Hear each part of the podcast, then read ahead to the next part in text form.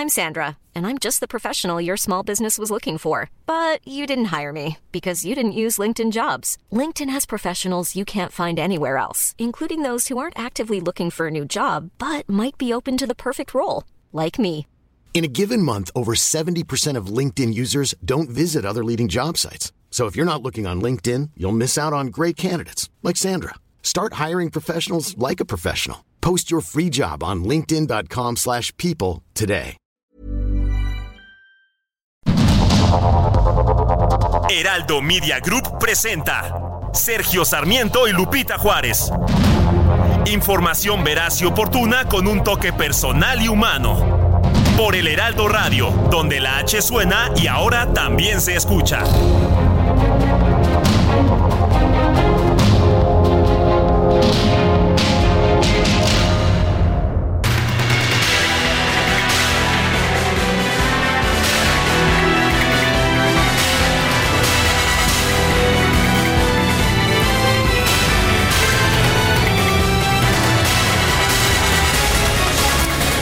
Son las 7 de la mañana en puntísimo de este miércoles 10 de enero del 2024. Soy Sergio Sarmiento y le doy la más cordial bienvenida a El Heraldo Radio.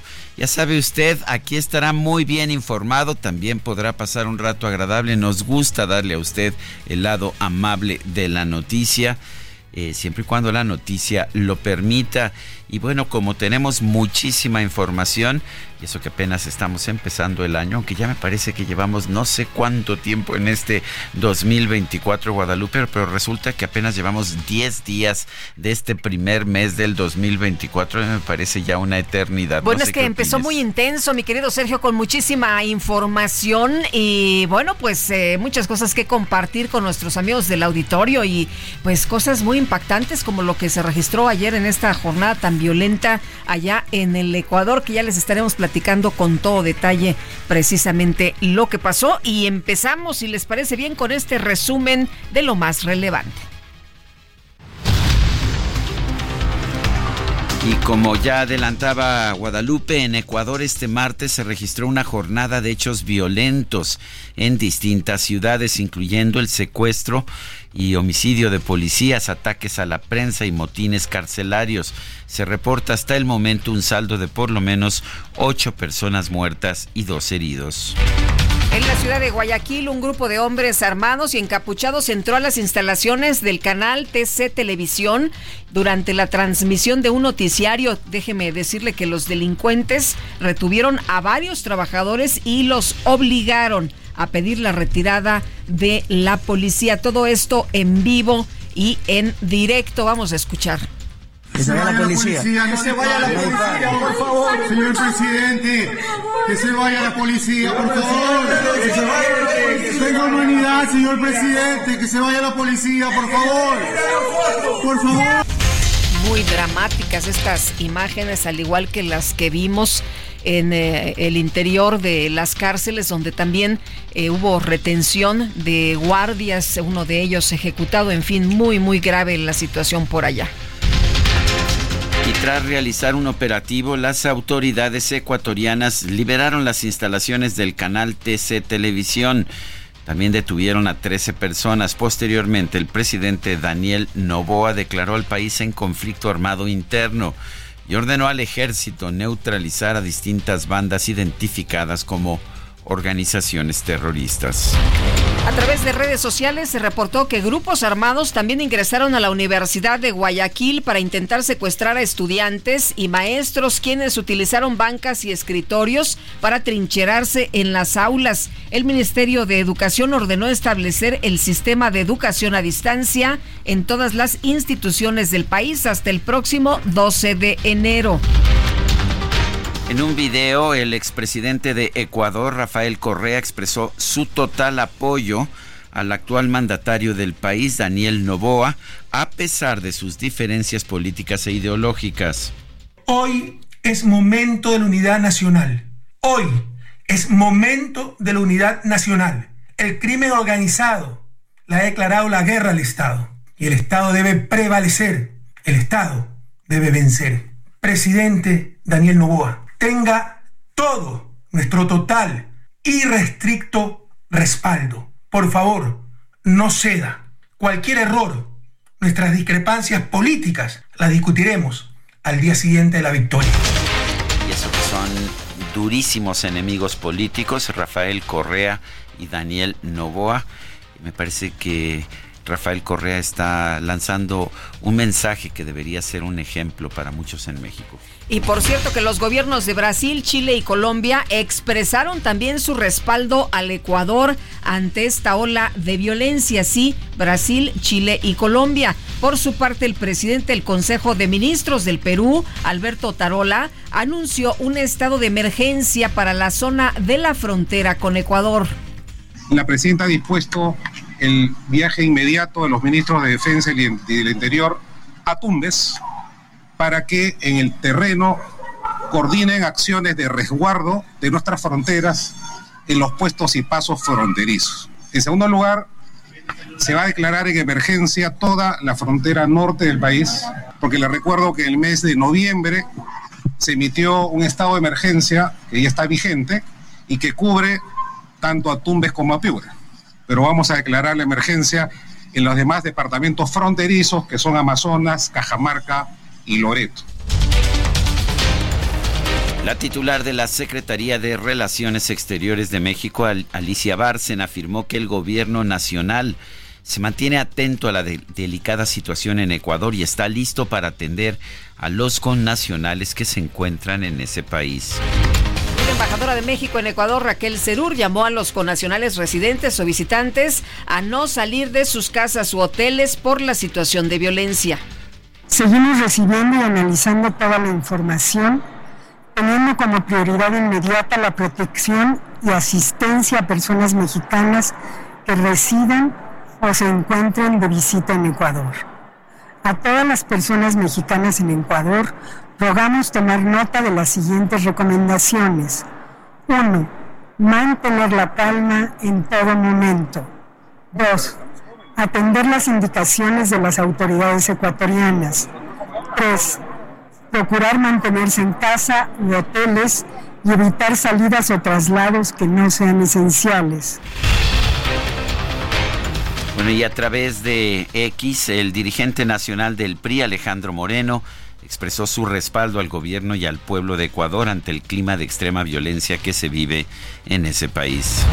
La dirigencia nacional del PAN exigió al gobernador de Coahuila, Manolo Jiménez, que cumpla los acuerdos para construir un gobierno de coalición, los cuales establecen que Acción Nacional debe encabezar las candidaturas en algunos municipios importantes, esto de cara a las elecciones del 2024. En respuesta, el gobernador Manolo Jiménez, priista, aseguró que estos acuerdos estaban supeditados a que el PAN obtuviera una votación del 20% en 2023, pero dice que solo alcanzó el 6%. Y la presidenta del Tribunal Electoral, Mónica Soto, presentó un proyecto de sentencia que propone dejar sin efectos el acuerdo del INE que obliga a la consejera presidenta Guadalupe Tadei a nombrar al titular de la Secretaría Ejecutiva y otros 16 cargos de primer nivel antes del 20 de enero. A través de redes sociales, el gobernador de Nuevo León, Samuel García, anunció que el diputado federal Jorge Álvarez Maínez va a asumir la candidatura presidencial de Movimiento Ciudadano. Porque Samuel era el precandidato, pero somos millones en este equipo, en esta colectividad que queremos algo nuevo. Así que hoy quiero decirles que entrego la estafeta aquí a mi compadre, que era el coordinador de la campaña, Jorge Álvarez Maínez, por eso me dejé la barba a la piochilla para mandar una señal que dijeron, vea, pues no, pues no. Entonces, quiero decirles que tenemos candidato muy bueno, precandidato, y es el más naranja y fósforo de todos, porque es el que más antigüedad y más representa a esta gran plataforma Movimiento Ciudadano. Es como la ve, destaparon ayer al que será, al parecer... O, lo destapó Samuel, no, no, sabemos si es un destape no, oficial. No, no, ¿eh? no, pues no se sabe, pero dicen que Dante pues no ha dicho nada, ¿no? Que no, se, ha... pronunciado sobre este tema, ahí cheleando, ¿no? Muy, pues, eh, informal el asunto. Y bueno, pues vamos a ver, eh, antes dijeron que antes del 20 se tiene que dar a conocer, así que por lo pronto, por lo pronto, ahí está Samuel García realizando este anuncio de Jorge Álvarez Maínez, que pues mucha gente pregunta, ¿lo conoce usted? Que será uno de los retos, ¿no? Si es que él es el candidato.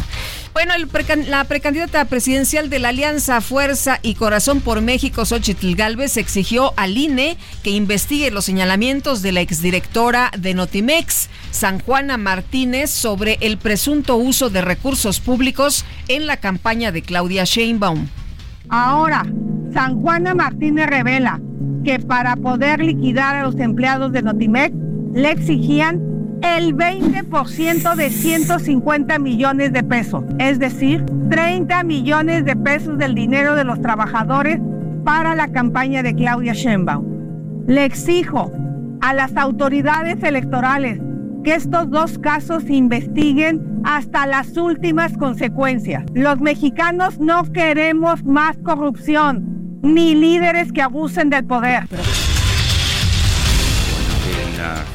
Para que corregirle a Xochitl, pedía 20%. Eh, según 20% de 256 millones de pesos, es lo que dice este, pues estos dos artículos, uno publicado el lunes, otro el martes en la en jornada. la jornada, ¿eh? Por San Juana Martínez y la jornada, pues el, el periódico más cercano a la cuarta transformación. En fin, eh, hasta este momento solo es la palabra de San Juana Martínez. Yo sí creo que esto pues amerita una investigación a fondo, que tendría que ser electoral y también judicial. Durante su nueva visita a Jalisco, la precandidata presidencial de Morena, Claudia Sheinbaum, denunció que el rechazo a la ratificación de Ernestina Godoy como fiscal de la Ciudad de México se debió a una venganza de la oposición. Ella hizo un área especial en la Fiscalía de Atención de eh, Problemas Graves, una coordinación que permitió pues, la desarticulación en coordinación con la policía de más de 200 bandas delictivas en la ciudad. Una mujer muy valiente. Y el tema de por qué no se ratificó pues es una venganza de la oposición, porque Ernestina no solamente le entró al tema de la inseguridad, le entró al tema de la protección de las mujeres, sino también a la corrupción. Bueno, y este martes Ernestina Godoy presentó su cuarto y último informe como titular de la Fiscalía General de la Ciudad de México. Aseguró que los diputados locales que votaron en contra de su ratificación buscan protegerse a sí mismos y defienden la corrupción. Rindo mi cuarto informe de labores al frente de la Fiscalía General de Justicia de la Ciudad de México, el cual será el último como titular de esta institución, porque como es de su conocimiento, el día de ayer una minoría de legisladores del PRI y del PAN bloqueó mi ratificación al frente de la Fiscalía. Esta minoría se unió en torno a complicidades, no de causas, por protegerse a sí mismos. Le dieron la espalda a las víctimas y se pusieron del lado de los victimarios. Bueno, pues ahí Ernestina Godoy, quien el día de ayer en el altar a la patria se despidió como eh, pues titular de esta fiscalía y ya escuchó usted pues eh, lo que sigue ahora también, ¿no? Que anunció que va a salir a las calles el día de hoy, a partir de hoy, pues para realizar eh, de manera insistente, continuar con estas denuncias en contra de la oposición, de estos que dice pues pertenecen a la corrupción, al cártel inmobiliario y también que han cometido delitos como trata de personas. Y por lo pronto, Ernestina Godoy anunció que está dejando a alguien muy cercano a ella a cargo de la fiscalía. Se trata de Ulises Lara, quien se desempeñaba como portavoz de la institución. Él quedará al frente como encargado de despacho. Esta institución no puede quedar acéfala, acéfala. Por ello, quiero informarles que he decidido nombrar al doctor Ulises Lara como coordinador general de investigación territorial, está acá, y como lo establece la ley, será quien asuma la suplencia en la titularidad de la Fiscalía hasta en tanto el Congreso de la Ciudad decida lo que le corresponda. Ulises conoce la Fiscalía, ha trabajado con este gran equipo de servidoras y servidores públicos y está comprometido con la justicia. Bueno, pues ahí está Ulises Lara, que eh, como decían el día de ayer, no tiene la licenciatura en Derecho, es licenciado en Sociología, pero pues no es requisito porque él se queda como encargado del no despacho. Como fiscal, para no ser como fiscal. fiscal. Es el padre de, del hijo de Lenia Batres. De la ministra, de la nueva ministra de la Suprema Todo Corte. queda en familia, afortunadamente. Bueno, pues así por lo pronto tuvieron las decisiones. Se va la fiscal Ernestina Godoy, pero Sergio, se queda todo su equipo, ¿eh? Sí. Se queda todo su equipo. El día de ayer nombró uno por uno a todos quienes van a estar formando Estuviste parte de este equipo. Estuvo el día de allá muy ¿Cómo festivo, ¿eh? sí? Muy Como festivo como- el o sea, ánimo. no era- no, no, no, no era así de ay se va y qué triste. No, no, no. Había banda, eh, este, ahí muy, eh, pues la fiesta, la gente muy animada. Hubo acarreados también, había grupos ahí que le echaban porras a, a Ernestina Godoy, por supuesto. Eh, gente que sí, eh, pues estaba ahí reconociendo el trabajo de la fiscal. Como yo lo he dicho aquí, yo creo que hizo cosas positivas que hay que señalar y también eh, hubo por lo menos un par de actuaciones que me parecieron políticas, pero con su mensaje de ayer dejó muy en claro que pues que no es la fiscal autónoma que, que buscaba ser o que supuestamente el sistema ha pretendido eh, tener. A lo mejor ningún otro gobierno tenía fiscales autónomos, pero ciertamente Ernestina no lo era. Bueno, y por lo pronto el diputado local del PAN, Aníbal Cañez, integrante de la Comisión de Administración y Procuración de Justicia, llamó a Ulises Lara a que deje de lado las rencillas políticas y que se conduzca en los términos que le obliga la ley. Madres buscadoras de diversos estados colocaron mantas en el Ángel de la Independencia para pedir que los grupos de la delincuencia organizada detengan las amenazas y las agresiones en su contra.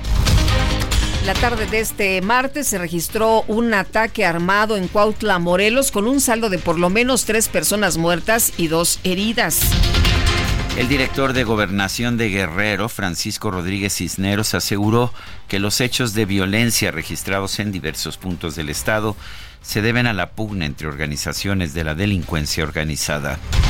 Un grupo de pobladores bloqueó la carretera federal Cihuatanejo-Acapulco y retuvo a 10 miembros de la Guardia Nacional para exigir la liberación de dos personas detenidas por su presunta responsabilidad en la masacre del pasado 6 de enero en el municipio de Petatlán. Y bueno, pues a ver si el presidente hoy se refiere a este tema, ¿no? Tengo entendido que el presidente hoy ofrece la conferencia La Mañanera desde Acapulco. La Secretaría de la Defensa Nacional anunció el envío de 300 elementos del Ejército y la Guardia Nacional a Querétaro para reforzar la seguridad de la entidad después del hallazgo de nueve cuerpos en el municipio de San Juan del Río. Nueve personas más asesinadas en el país, en este país donde todos los días hablamos de pues muchos muertos. Parece que nos acostumbramos, ¿no? Parece que esto es ya lo normal. Y durante la trigésima quinta reunión de embajadores y cónsules, integrantes del Gabinete de Seguridad Federal expusieron los resultados de la Estrategia Nacional de Combate al Tráfico de Fentanilo y otros precursores químicos. En información deportiva, la oficina del fiscal de distrito del condado de Los Ángeles determinó que no se van a presentar cargos criminales contra el lanzador mexicano Julio Urías, quien fue detenido en septiembre de 2023 por violencia doméstica y pues que pues que vio una pausa, quizás el fin de su carrera beisbolística después de esos actos de violencia. Bueno, oye, y de acuerdo con la Secretaría del Trabajo, los datos aportados por la autora del artículo denominado Testimonio con la historia detrás del conflicto Notimex-San Juana eh, son falsos y el proceso de extinción de la agencia Notimex fue llevado a cabo contemplado o contemplando todas las disposiciones establecidas en la ley y en el decreto aprobado por el Congreso de la Unión. Esto de acuerdo con un comunicado que se dio a conocer el día de ayer, una nota aclaratoria sobre el testimonio relacionado con la agencia Notimex. Son las 7 de la mañana con 19 minutos.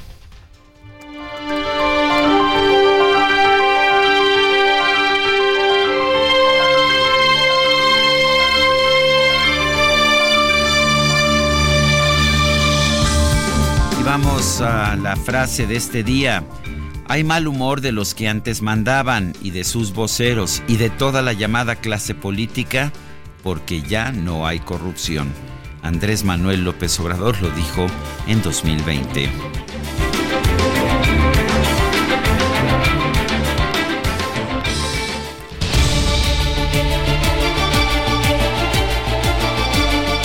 Y vámonos a las preguntas. Ayer uh, preguntábamos, eh, ayer preguntábamos en este espacio, eh, más bien desde anteayer. Lo que pasa es que tan pronto como se supo que no había sido ratificada Ernestina Godoy, se lanzó la pregunta, ¿qué piensa usted de que no haya sido ratificada Ernestina Godoy como fiscal general de la Ciudad de México?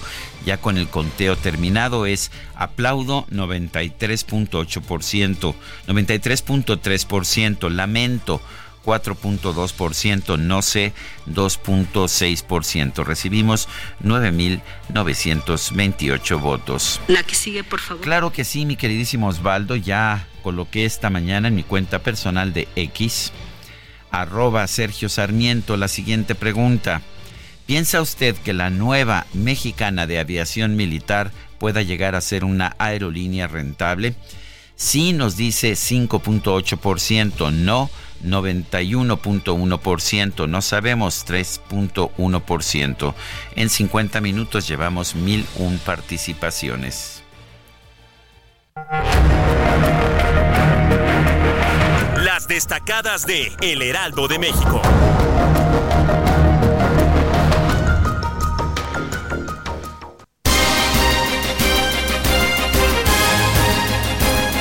González, qué gusto saludarte esta mañana. Muy buenos días. Muy buenos días, Lupita, Sergio, queridos destacalovers.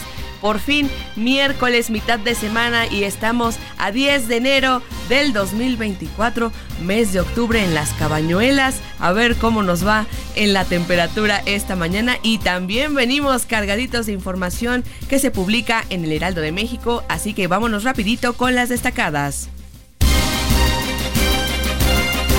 Primera plana, crimen detona guerra en Ecuador, al menos 10 muertos. País, Alicia Bárcena pide ayudar a mexicanos. Canciller llama a cambiar perspectiva hacia paisanos en medio de comicios en los Estados Unidos. Ciudad de México Tesorería Capitalina facilita pago de servicios, anticipa descuentos a adultos mayores y para discapacitados. Estados, movilidad, proyectan el metro mexiquense. Este sistema de transporte público moverá a más de 400 mil personas al día. Orbe, frío extremo, tormenta pega a los Estados Unidos. Vientos arrasaron con techos y nevadas paralizan carreteras. Meta Pumas oficializa refuerzo. La escuadra felina confirma la llegada de Funes Mori, quien se reencuentra con el director técnico Lema.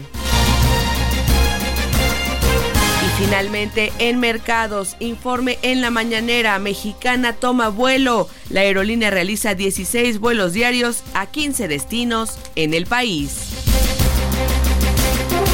Sergio, amigos. Hasta aquí las destacadas del Heraldo. Feliz miércoles. Gracias, Itzel. Muy buenos días. Son las 7 con 23. If I, stay here, won't you listen to my heart? Si me quedo aquí, no escucharás mi corazón, no escucharás lo que dice mi corazón. Esto se llama I don't want to talk about it. No quiero hablar sobre esto. Estamos escuchando a Rod Stewart. La canción original es de Danny Whitten y la grabó originalmente el grupo Crazy Horse, pero Rod Stewart la hizo, la hizo famosa y me parece que pues que vale la pena recordarla. La hizo famosa en uh, allá por los años 70, 1975. Vamos a estar escuchando a Rod Stewart. Fíjate que hoy cumple años. El joven siempre sexy Rod Stewart cumple 79 años. ¿Lo escuchamos, te parece? Me parece muy bien. Ya nos dijeron, ya apúrenle, apúrenle. Muy bien.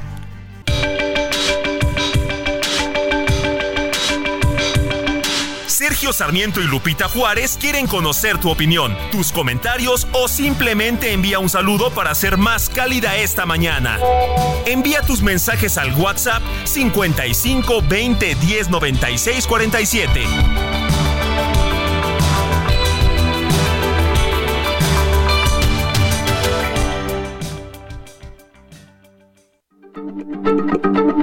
Heraldo Radio, la H se lee, se comparte, se ve y ahora también se escucha.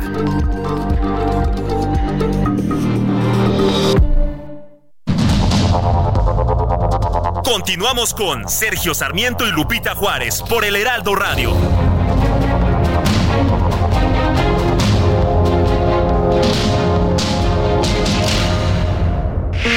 Yo tengo una palabra en la garganta y no la suelto y no me libro de ella aunque me empuje su empellón de sangre. Si la soltase quema el pasto vivo, sangra al cordero, hace caer al pájaro. Tengo que desprenderla de mi lengua, hallar un agujero de castores o sepultarlas con cales y cales, porque no guarde como el alma el vuelo. Un día como hoy falleció en 1957 a causa de un cáncer de páncreas la poetisa, diplomática, profesora y pedagoga chilena Gabriela Mistral. Por su trabajo poético recibió el Premio Nobel de Literatura en 1945. Fue la primera mujer iberoamericana y la segunda persona latinoamericana en recibir un premio Nobel.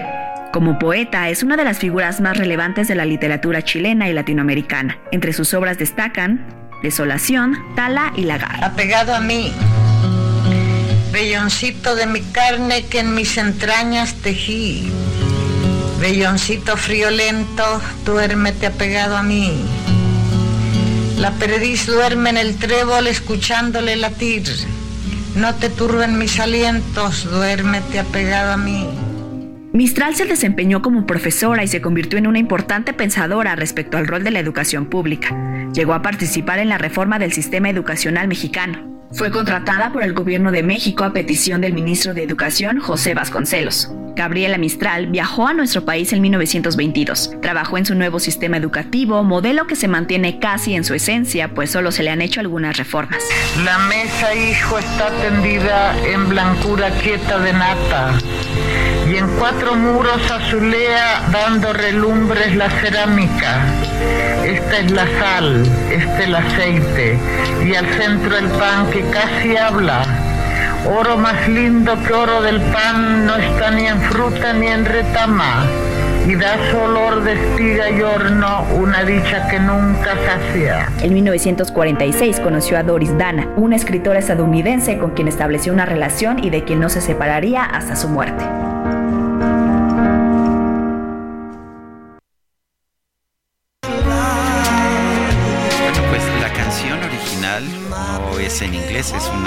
Canción francesa que haga este til de Nos Amour de Leo Choliac y Charles Trenet. Charles Trenet, este gran cantante francés, después ah, la pasaron al inglés y mucho después, mucho después la tomó Rod Stewart aquí con Chris Botti. Chris Botti supongo que está ahí en la trompeta porque pues es lo que hace eh, Chris Botti. Y sabes que Lupita, a mucha gente le está gustando la decisión.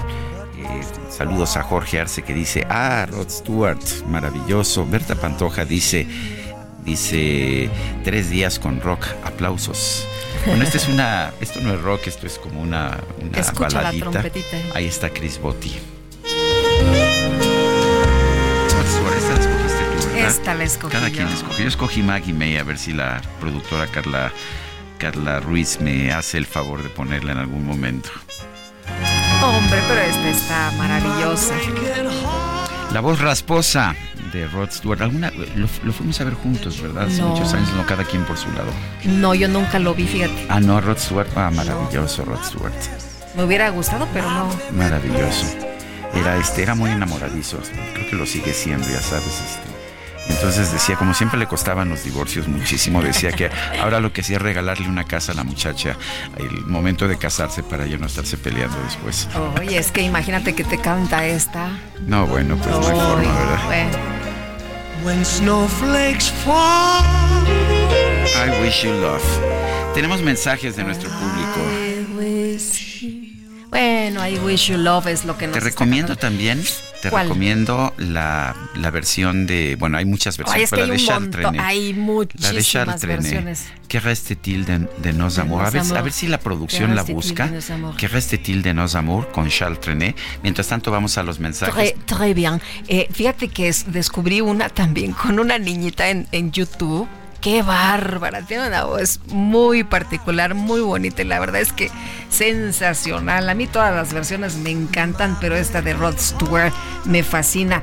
Bueno, nos dice una persona de nuestro auditorio, Elizabeth Ixtapaluca, buenos días mis niños hermosos. Una pregunta, ¿en México puede pasar por lo que está pasando Ecuador? Reciban un cálido abrazo. Pues creo que estamos rebasados, ¿no? Lo que está pasando en Ecuador es una situación eh, de excepción por eh, pues este toque queda que se impuso, no les gustó a los eh, delincuentes, pero nosotros en México, la gente sola en algunos estados de la República, pues pareciera que hay toque. Imagínense que todo mundo se resguarda en sus casas porque tiene miedo de la violencia que se desata en estados de la República en el norte del país. Vemos eh, asesinatos tremendos, vemos en eh, el sur también del país donde dice el presidente, bueno, es que en el sur no pasa nada. Pues sí, sí pasa. La situación en México es realmente muy grave.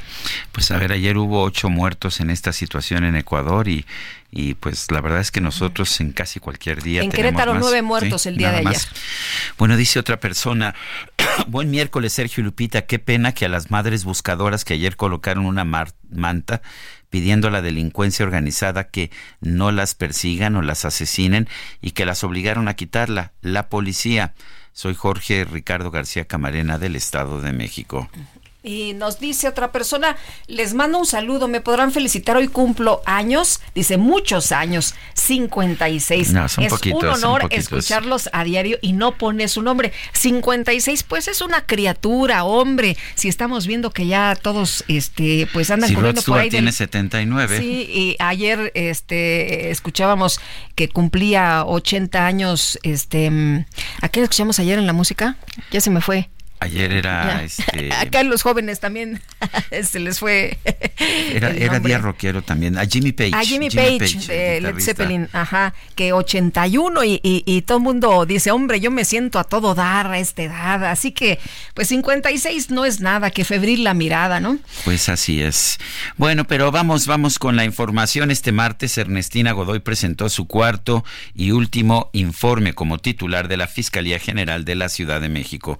Aseguró que los diputados locales que votaron en contra de su ratificación buscan protegerse a sí mismos y defienden la corrupción. Cintia Stettin, adelante.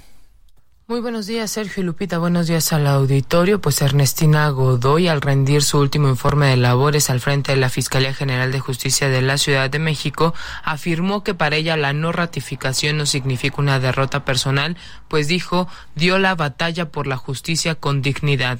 Asimismo, eh, pues señaló que ninguna ratificación vale la pena si ello significa negociar la justicia y los principios, por lo que apuntó que no negoció la ley ni cedió a presiones del PRI y del PAN para liberar a, sus, algunos de sus dirigentes quienes están detenidos por explotación sexual de mujeres y delitos relacionados con la corrupción inmobiliaria a cambio pues de su voto para que ella fuera eh, digamos ratificada porque como es de su conocimiento el día de ayer una minoría de legisladores del PRI y del PAN bloqueó mi ratificación al frente de la Fiscalía. Esta minoría se unió en torno a complicidades no de causas, por protegerse a sí mismos.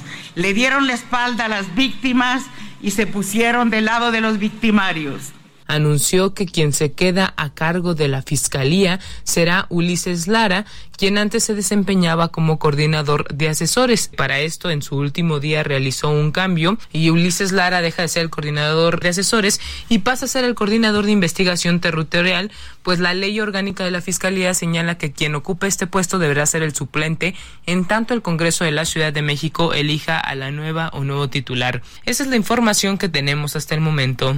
Cintia, Cintia Stettin, gracias. Bueno, y Ernestina Godoy, como ya escuchábamos eh, lo que informaba Cintia Stettin, anunció que Ulises Lara, quien se desempeñaba como portavoz de la Fiscalía Capitalina, queda ya desde el primer minuto de hoy al frente de la institución como encargado de despacho, y Francisco Burgoa, abogado constitucionalista y catedrático de la Facultad de Derecho de la UNAM, gracias por platicar con nosotros. Muy buenos días. El agradecido soy yo, Lupita, Sergio, muy buenos días para ustedes y para su audiencia. Oye, se va la fiscal Ernestina Godoy, pero se queda todo su equipo, encabezado por eh, Ulises Lara, quien era el vocero, quien fungía como vocero, y pero pues nadie de, su equipo eh, se mueve, todos eh, se quedan en su misma posición. ¿Cómo ves tú esta designación y cómo ves tú pues que todo el equipo de la doctora Godoy siga a cargo de pues la fiscalía? Bueno, es entendible que obviamente Ernestina Godoy, como ella quería permanecer un periodo más y no le fue posible, yo, yo no diría por un bloqueo, simplemente en ejercicio de las facultades de los diputados y diputadas de la oposición en el Congreso de la Ciudad de México, simplemente no se alcanzaron los consensos y eso permitió que el bloque de oposición hiciera valer sus votos para que no se alcanzara esa mayoría calificada, esas dos terceras partes que necesitaba Ernestina Godoy. Y como no no se logró, entonces ella pues quiere que la fiscalía no tenga pues prácticamente ningún movimiento, a pesar de que ella ya no es fiscal. Sin embargo, de último momento hizo este nombramiento en la persona de Ulises Lara López para que él ya sea, como bien, lo comentabas Lupita, coordinador general de investigación territorial y así él ya pueda, pueda suplir la ausencia de la persona titular de la fiscalía. Una situación bastante cuestionable, porque si bien es cierto, no es ilegal lo que hizo, hay que analizar el fondo y la razón de ser de los requisitos para ser fiscal general de justicia de la Ciudad de México, porque se pide contar con título y cédula de licenciatura en Derecho, además con una experiencia mínima de cinco años. Y resulta que Ulises Lara no es abogado, no es licenciado en Derecho, es licenciado en Sociología. La defensa que dicen de aquel lado es, bueno, es que no es fiscal, es encargado del despacho. Sí, estamos de acuerdo, pero va a ser un encargado del despacho con todas las facultades de fiscal. Y eso, digo, hay un vacío legal, eso es evidente, pero sí debiese de apelarse al espíritu de la ley para determinar que quien quede como encargado, también se le deben de exigir los mismos requisitos como para ser fiscal y mucho más, que va a estar por tiempo indefinido, Lupita y Sergio, simplemente porque ni la Constitución de la Ciudad de México ni la ley orgánica de la Fiscalía establece un plazo del cual él puede estar este, ahí en el cargo, sea una semana, un mes, dos meses, no hay plazo. ¿O varios años podría estar? Pues mira, Sergio, lamentablemente este podría ser el caso, porque no hay ninguna disposición expresa en donde se diga en, el encargado del despacho podrá estar un máximo de dos meses, de seis meses, de un año. No lo dice, y como no lo dice, claro, yo pienso que van a querer esperarse Morena. Digo, número uno, no creo que puedan alcanzar consensos si van a tener un perfil similar al de Ernestina Godoy, que la oposición lo va a rechazar. Entonces van a apelar posiblemente a tratar de conseguir una mayoría calificada en las urnas, en las elecciones del próximo domingo 2 de junio y a partir de ahí hasta que se instale la siguiente legislatura en el Congreso de la Ciudad de México en septiembre. Pero esto no veo que se va a resolver pronto y por eso es un, para mí, en mi opinión, es una especie de fraude a la ley de designar a alguien que es licenciado en sociología cuando se requiere para el cargo una persona que sea licenciada en Derecho con experiencia en procuración de justicia. No porque yo pueda ser, este, hacer un doctorado en historia, significa que ya voy a ser historiador o politólogo. Simplemente la, es una razón de ser el ser licenciado en Derecho y Ulises Lara no lo es. Oye, eh, decía ayer la, la eh, doctora Ernestina Godoy, eh, todavía fiscal, en su despedida, que pues había sido una venganza en su contra esto de la no ratificación, pero que de todas formas, a partir del día de hoy, ella va a salir a denunciar a estos criminales, ¿no? Que, que forman parte del cártel inmobiliario y también, pues, una red de trata de personas. ¿Cómo ves esto? Me parece surrealista, Lupita. O sea, no, no, no logro entender. Ella siendo fiscal no cumplió con su trabajo teniendo todas las atribuciones constitucionales y legales para poder estar integrando carpetas de investigación con el apoyo de los ministerios públicos, no lo hizo y ahora lo va a denunciar como una ciudadana de la cual ya no tiene ninguna facultad, ya no tiene ningún poder que le confiera la Constitución de la Ciudad de México. No logro entenderlo, porque las expresiones que ella hizo de que es que eh, las personas del cártel inmobiliario de la Ciudad de México, del llamado cártel inmobiliario, son las que me, me están bloqueando o las que están vinculadas con trata de personas. Pero a ver, aquí no se trata de venganza ni de persecución política. Si hay personas que han cometido delitos como esos del llamado cártel inmobiliario o de trata de personas o de cualquier delito, se pide que se cumpla con la obligación de investigar, de perseguir los delitos, de integrar carpetas de investigación, de judicializar las carpetas de investigación, pero de ninguna manera estar utilizando la institución con esas expresiones como venganza o persecución política, cuando lo que se quiere como ciudadanía es que se cumpla con sus obligaciones y que se haga justicia, pero una justicia a partir de una institución autónoma, independiente e imparcial. Se habían cambiado las leyes para que pues ya tuviéramos fiscales autónomos en la Federación, en la Ciudad de México, en las entidades de la República. ¿Está funcionando eso? ¿Estamos teniendo fiscales autónomos? En mi opinión, Sergio, no. Digo, igual habríamos, habría que hacer el perfil de cada fiscalía en cada una de las 32 entidades federativas, más la Fiscalía General de la República. Pero en términos generales, en mi opinión, no yo creo que es algo evidente lo que ha estado pasando en donde se ha querido tener, valga lo coloquial Lupita y Sergio, un fiscal carnal. ¿Y esto por qué? Precisamente para utilizar como un brazo político, como fue esa Procuraduría General de la República, esas Procuradurías del México del siglo pasado, pues se quiere otra vez revivir, que sean esos brazos de persecución política del presidente de la República o de los gobernadores. Y ahí tenemos el caso ahorita de Ernestina Godoy, que lo único que se le pedía era que cumpliera con sus facultades, pero nos quedó a deber qué pasó con toda esta investigación relacionada con este presunto espionaje que ahí publicó el, el New York Times, por ejemplo y hay el tema del el encarcelamiento de Alejandra Cuevas y entre otros muchas más este asuntos en particular que lejos de decir que cumplía con sus funciones pues parecía que solamente estaba al servicio de la entonces jefa de gobierno Claudia Sheinbaum. Pero no Sergio en mi opinión no están cumpliendo. También el caso de Nuevo León de que el gobernador de Nuevo León quiere forzosamente que esté ahí su fiscal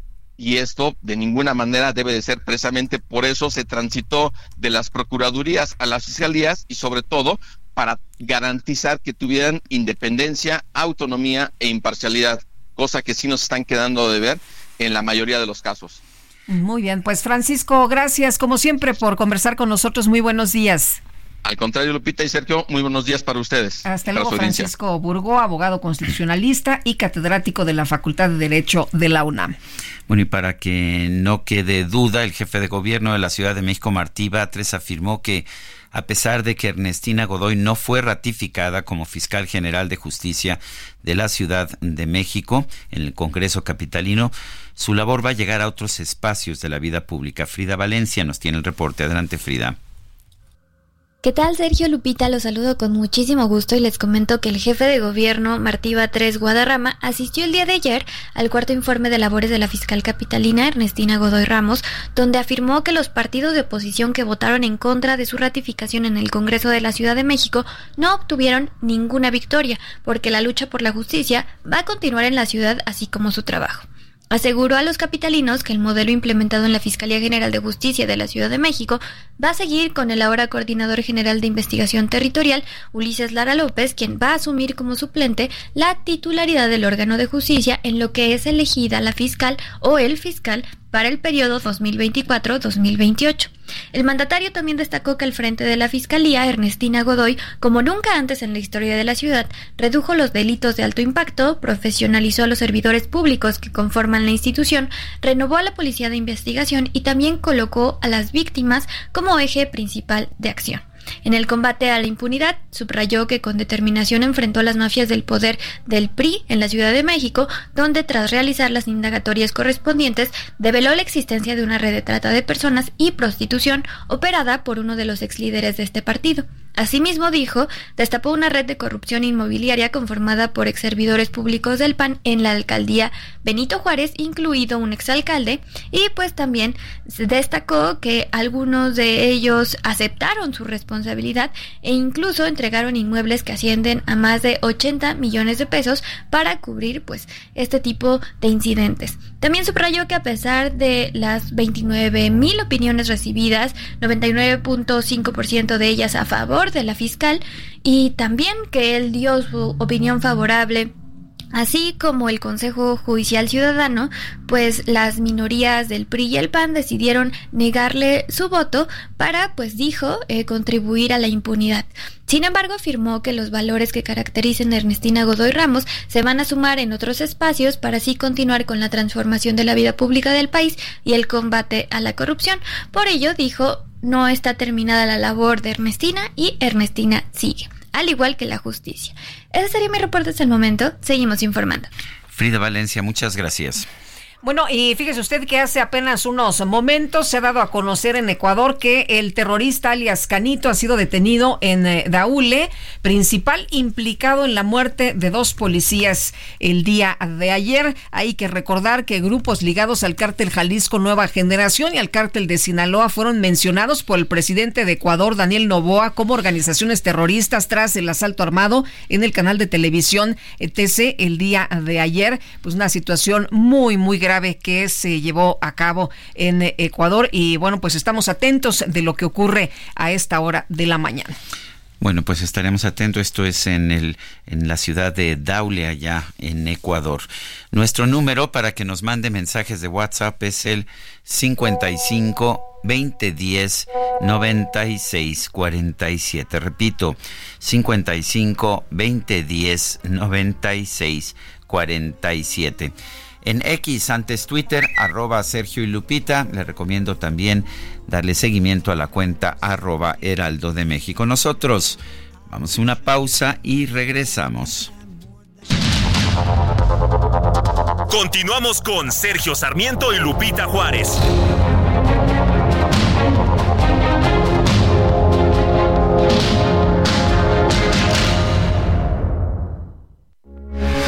Heraldo Radio, con la H que sí suena y ahora también se escucha.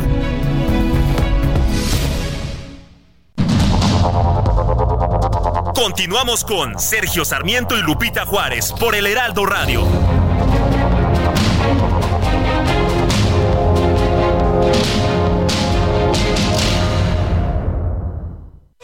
Con Dodge este 2024 y estrena un Dodge Journey. Llévatelo desde 560 mil pesos con mensualidades bajas desde 5,990 pesos. Cumple tu propósito de tener un Dodge Journey. Solo necesitas subir una vez para no bajarte nunca. CAT 31.7%. Vigencia del 3 al 15 de enero de 2024. Consulta dodge.com.mx. Somos más que energía. Somos bienestar.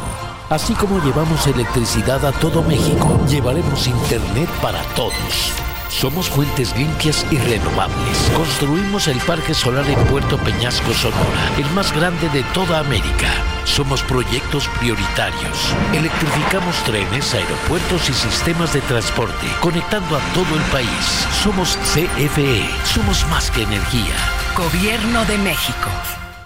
Bueno, esta canción Maggie May es toda una historia. Este, pues este joven en septiembre que ya debería estar de regreso a la escuela, pues finalmente termina, termina con una, pues con una joven que no es tan joven, eh, pero de la cual se queda enamorado. You let me away from home, me sacaste de mi casa y me has impedido que esté yo solo. Eh, te robaste mi alma y ese es un dolor que no puedo, que no puedo, que no puedo abandonar. Maggie May fue el primer gran éxito de Rod Stewart allá en los años 70. La estamos escuchando aquí en el Heraldo Radio. ¿Te parece, Lupita? Me encanta la idea, lo estoy disfrutando mucho, al igual que nuestros amigos del auditorio que nos dicen que qué buena música esta mañana. Y vámonos a los mensajes. Nos dice desde Torreón Jorge Butrón. Muy buenos días. La violación de los requisitos establecidos para ocupar un puesto es una característica de gestión de la cuarta transformación. Ahí está el caso del Ramón Jiménez López, director general del eh, Tecnológico Nacional de México, institución que agrupa a todos los tecnológicos del país y que por su alcance nacional es el sistema educativo de nivel superior con más alumnos del país. Pues este señor de entrada carece de cédula profesional de licenciatura, amén de otros requisitos establecidos en el decreto de creación del TEC-NM. Pasó de ser responsable de RTP en la Ciudad de México a este encargo tan trascendental para la educación en México. Es lo que nos dice don Jorge Butrón. Pues, ¿qué les parece? Y Andrew Bananas nos dice, buenísimo el Roth, some guys have all the luck, sí, todos los, algunos chavos tienen toda la suerte, as well as you too igual que ustedes dos, Sergio y Lupita, excelente selección musical. Saludos en esta fría mañana. Y nos dice otra persona, buenos días, me llamo Sergio Manuel Barrón de la alcaldía de Iztapalapa. Me gusta mucho el programa. Una pregunta, ¿saben algo de Alejandro Gertz Manero? Muchas gracias. Ayer estaba en el Presidium, en donde rindió su último informe como fiscal Ernestina Godoy. Muy bien, se veía muy bien el, el doctor Gertz. Así es. Bueno, durante muchos años colaboró con Lupita y conmigo como comentarista en temas de seguridad, ahora fiscal general de la República. No asiste a muchos eh, eventos públicos, ¿verdad, Lupita? Pero ayer, ayer ahí estaba, me parece interesante. Vamos a las calles de la Ciudad de México. Israel Lorenzán, adelante. Sergio Lupita, muchísimas gracias, un gusto saludarles esta mañana. Pues bueno, los alumnos del CECIT número 10, ubicados sobre la avenida 508 y Loreto Favela, el día de hoy se llevaron una sorpresa. Están tomados los accesos por el personal docente y administrativo, quienes están pidiendo mejoras laborales, que respeten sus derechos laborales y además la destitución de la subdirectora Yolanda Rivera. En estos momentos están dialogando, intentando, por supuesto, pues permitir el acceso de los alumnos, quienes están a las afueras en espera de información. Y bueno, pues tenemos elementos de la Secretaría de Seguridad Ciudadana agilizando la vialidad, esto con dirección hacia la avenida 608. De manera que, bueno, pues en estos momentos no hay clases y hay que recomendar a los estudiantes de este plantel educativo, Sergio Lupita, pues que chequen exactamente en los eh, vínculos oficiales para saber si va a haber clases hoy o hasta cuándo va a haber clases en este plantel educativo. Por supuesto, a través de los vínculos oficiales. Es la información que les tengo esta mañana. Muy bien, gracias como siempre Israel Lorenzana por traernos esta información. Bueno, y hace unos momentos se ha dado a conocer por parte de la Fiscalía del Ecuador que se va a procesar a 15 aprendidos por presunto terrorismo. Habrían intentado ejecutar atentados eh, contra policías y guías penitenciarios. Tenían en su poder eh, algunas armas, subametralladoras y municiones. Y vamos a platicar del tema con Arlene Ramírez Sureste, internacionalista del Tecnológico de Monterrey. Arlene, feliz año, un abrazo. Gracias por conversar con nosotros. Muy buenos días.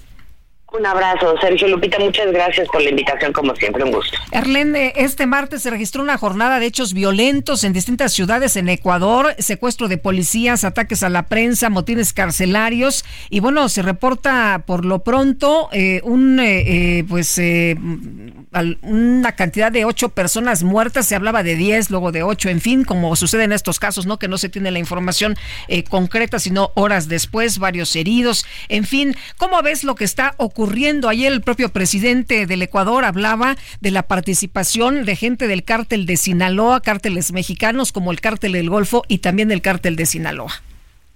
Una situación muy compleja, Lupita, sobre todo por las redes que se han extendido, que han crecido mucho en Ecuador desde el sistema penitenciario. Una clave importante para entender lo que está ocurriendo es lo que lo que se permitió durante el gobierno anterior en Ecuador del expresidente Lazo, que justamente fue darle eh, voz y permitirle a estos eh, a estas figuras, no, del liderazgo del crimen organizado, que se volvieran eh, agentes mediáticos de propaganda del terror desde el sistema penitenciario. Se les permitía dar conferencias de prensa, hacer transmisiones en vivo y demás. El nivel de infiltración que hay del crimen organizado en este sistema penitenciario es muy grande, es muy preocupante y estamos viendo hoy justamente cuando hay un cambio eh, de, políticas públicas, sobre todo en materia de seguridad, pues una reacción ante la pérdida de privilegios y sobre todo eh, el intento del nuevo presidente Pues de, reconfigurar el orden a través de la policía es, es, un verdadero reto contra el Estado. El propio Rafael Correa, expresidente y además rival de Novoa, eh, pues ofreció su apoyo y dijo que no, que no se podía permitir que el Estado cediera ante esto. ¿Estamos viendo realmente eh, un reto al, al Estado de Ecuador? Sí, por supuesto, Sergio. Hoy está eh, el, Estado de Derecho y la preservación de las instituciones se ven amenazadas por esto que está ocurriendo. Hay que recordar que esto ha pasado en otros momentos en la historia latinoamericana. Colombia vivió un momento muy parecido y hay que aprender de esas historias y de esa experiencia. Lo que estamos viendo en Ecuador, por supuesto, pudiera eh, avanzar después del, estado de excepción de máximo 60 días. Si el presidente no logra mantener las instituciones y el Estado de Derecho pudiéramos ver pues una insurrección mayor. Hay que recordar que él llega al poder también con un país muy fragmentado, con una polarización bastante fuerte, pero además con un eh, régimen anterior pues eh, con muchos vínculos y con mucha eh, con una especulación bastante importante respecto a este respaldo del crimen organizado. Entonces es una reacción que se esperaba no en esta proporción, pero sí se sabía que iba a ser difícil para el presidente de Ecuador mantener el Estado de Derecho, pero sobre todo, pues implementar políticas de seguridad que realmente fueran tajantes a este, a este grado, ¿no? Eh, Arlen, ¿cómo has visto la reacción? Porque hay quien señala que lo que se estado viendo en las últimas horas es la debilidad del Estado.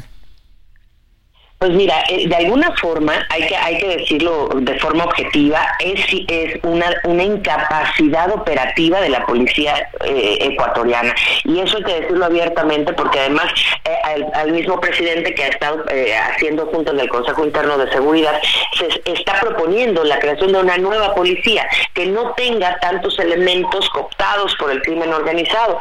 Es un, digamos, es una, una situación que desde adentro está minando la capacidad del Estado para operar.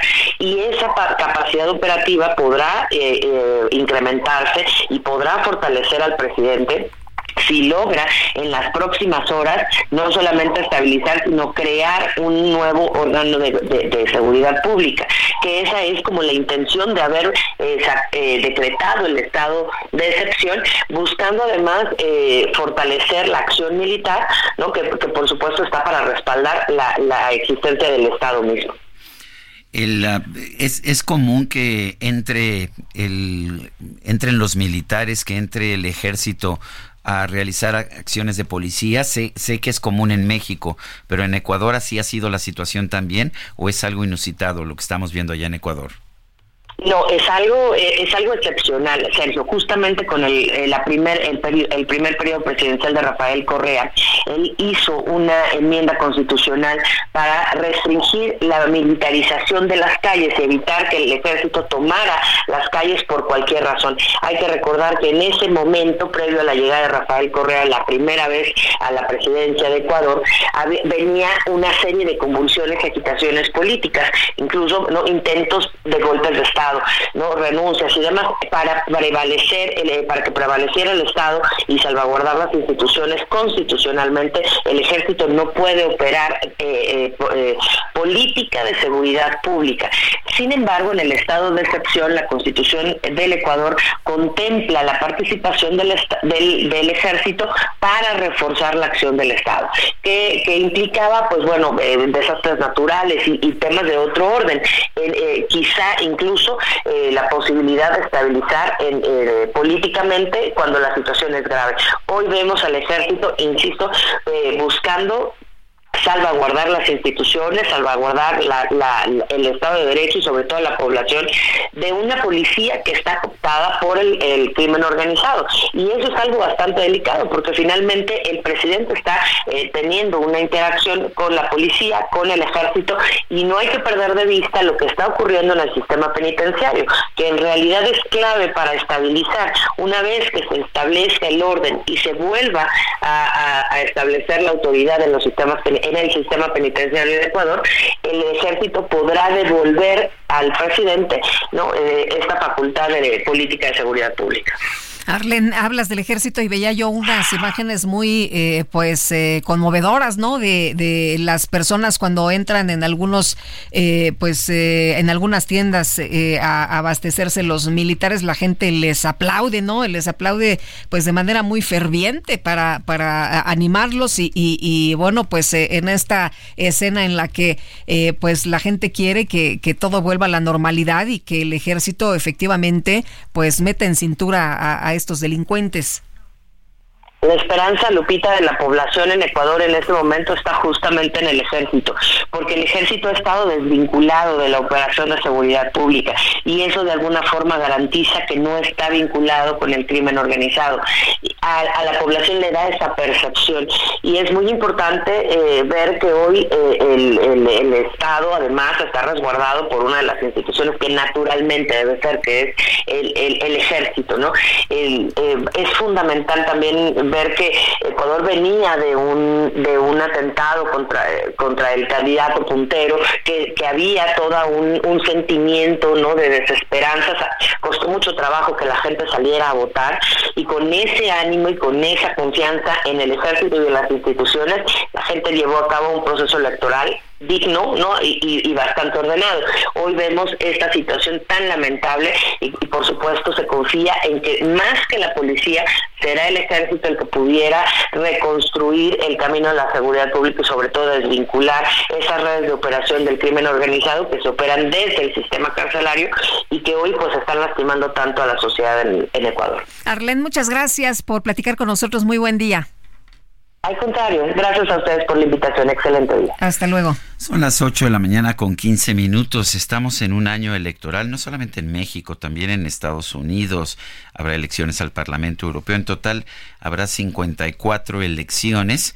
Eh, en nacionales o regionales en todo el mundo y bueno para la que, las que nos interesan a nosotros los mexicanos supongo son las mexicanas Vamos a conversar con el doctor Gabriel Guerra Castellanos, columnista del Heraldo de México, director general de Guerra Castellanos y Asociados. Eh, Gabriel, gracias por tomar nuestra llamada. Eh, son muchas elecciones, de hecho las de México y Estados Unidos están coincidiendo y las dos van a tener repercusiones muy importantes en nuestro país. Eh, ¿qué, ¿Qué significa este año para la democracia? Efectivamente, Sergio, Lupita, muy buenos, días. Buenos días, ¿qué tal? Vota este año, Sergio, más allá del número de elecciones, vota eh, la ciudadanía de países que contienen a la mitad de la población del mundo. Es, eh, son cerca de 2.200 millones de ciudadanos llamados a votar. La democracia más grande del mundo, la India, la democracia más poderosa del mundo, Estados Unidos, eh, otras como Rusia, que pues de democracia tiene eh, pues bastante poco, pero que bueno, simulan la elección, y se da eh, con dos cosas que me parece muy relevante señalar. La primera es en uno de los tiempos más turbios, más eh, grises, más preocupantes para la democracia a nivel mundial, porque hay una tendencia generalizada a desconfiar de la democracia en Estados Unidos solamente el 28% de los ciudadanos hoy está satisfecho con eh, cómo opera la democracia en su país. Y por otra parte, es relevante porque es eso que sucede cada 12 años entre México y Estados Unidos, que nos coinciden las elecciones y por lo tanto coinciden eh, la llegada de los nuevos gobiernos y les toca operar juntos durante por lo menos cuatro años. Eh, vamos a tener en Estados Unidos eh, altamente probable eh, que sea Donald Trump el candidato republicano. En México tenemos a dos mujeres eh, en la lucha. Se acaba de anunciar la incorporación de Álvarez Bañez a la contienda, pero bueno, creo que está claro que saldrá de entre esas dos mujeres la próxima presidenta de México.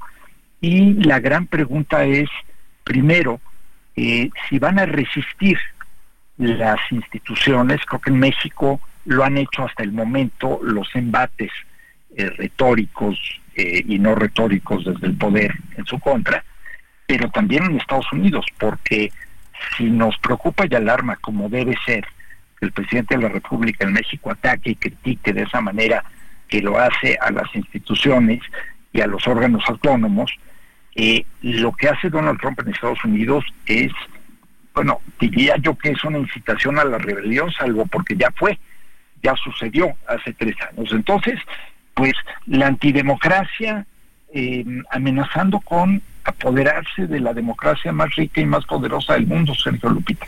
Eh, Gabriel, ¿cómo ves las instituciones que tenemos precisamente para pues eh, tener orden en las elecciones, para calificar las elecciones, el INE, el Tribunal Electoral?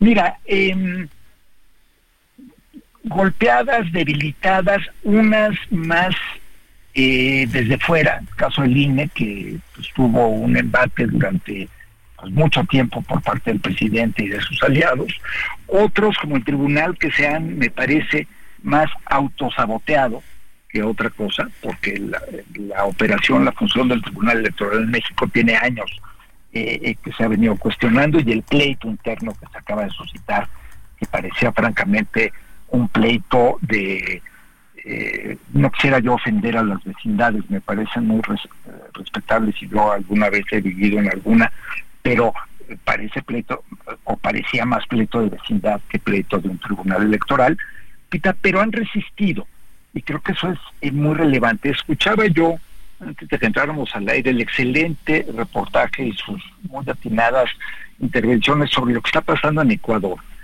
y no dejaba yo de pensar, bueno, ese podría ser el espejo en el que nos miráramos, pero afortunadamente las instituciones en México han resultado mucho más sólidas y mucho más resilientes de lo que nosotros mismos hubiéramos pensado, no solo frente a la presión política, sino también frente a la presión constante del crimen organizado. Entonces, creo que podríamos decir sin cantar victoria, Pita, que pues tenemos un INE que funciona, tenemos un tribunal que bien que mal funciona, y pues ojalá que funcione, porque lo que sí está muy claro, y lo vemos con las denuncias hacia dentro de Morena, de no es alguien en quien yo crea mucho, pero San Juana Martínez son relevantes, como la autoconfesión, la autobalconeada que se dio ayer Marco Cortés en redes sociales con los pactos y acuerdos con el PRI. Eh, tenemos partidos que no siguen las reglas. Es que lo que me preocupa, Gabriel, es que vemos falta de ética en las dos partes, en, los dos grandes grupos en contienda electoral. Eso me preocupa. Eh, no sé, antes por lo menos había un intento de, decir yo tengo ética, pero pues lo que vemos ahora es que ya la ética no importa. y, y lo que vemos, Sergio, es, creo que lo señalas muy bien. A ver, antes por lo menos alguna de las partes en contienda jugaba a ser el moralmente superior jugaba a ser él, a lo mejor era simulación, indudablemente, pero nos decía, bueno, nosotros sí somos limpios, sí somos decentes. Ahorita ya, ya ni siquiera hacen el, el intento por simular. Lo de, lo de Marco Cortés eh, sorprende por, primero, eh, porque alguien haya firmado un documento así. Eh, Segundo, por algunas de las posiciones. Me, comentaba hoy en la mañana alguien, decía, bueno, todos hacen lo mismo y ahí está Lomelí exigiendo posiciones en Jalisco. Sí, pero aquí estaban negociando y pactando notarías, un magistrado del Tribunal de Superior del Estado, eh, el Instituto de Transparencia.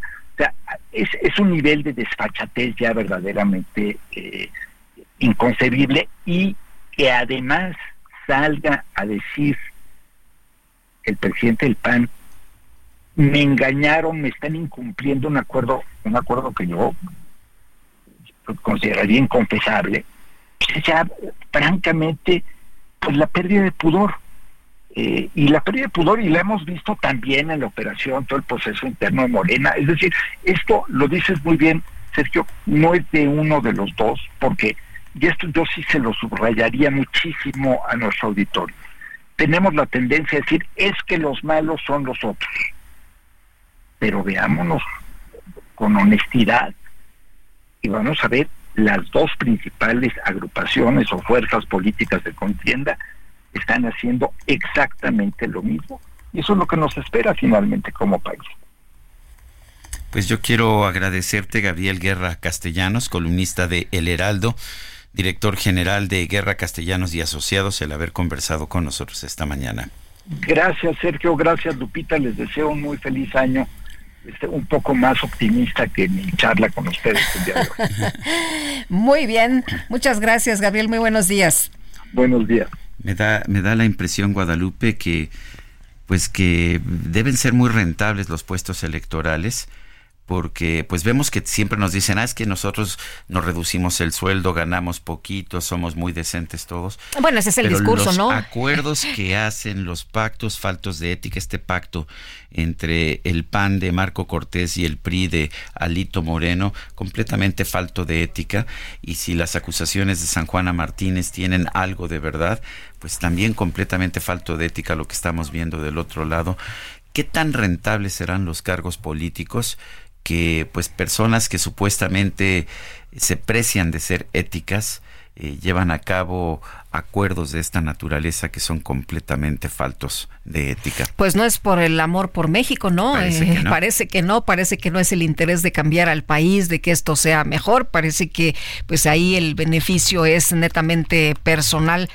Pero bueno, pues así estamos hasta este momento y vamos a seguir investigando y vamos a seguir hablando del tema. 55 20 10 96 47 55 20 10 96 47 es nuestro número de WhatsApp. Regresamos.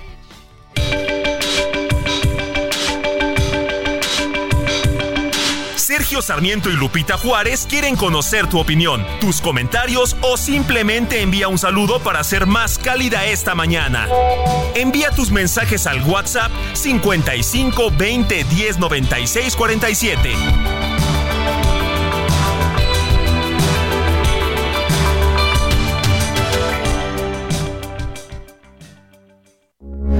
Heraldo Radio, con la H que sí suena y ahora también se escucha.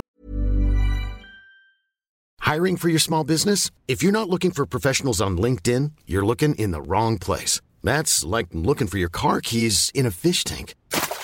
LinkedIn helps you hire professionals you can't find anywhere else, even those who aren't actively searching for a new job but might be open to the perfect role. In a given month, over 70% of LinkedIn users don't even visit other leading job sites. So start looking in the right place. With LinkedIn, you can hire professionals like a professional. Post your free job on linkedin.com slash people today.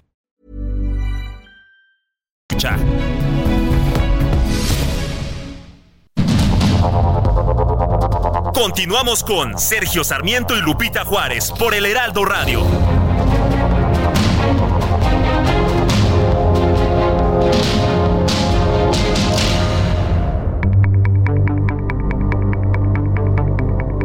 Jaque Mate con Sergio Sarmiento.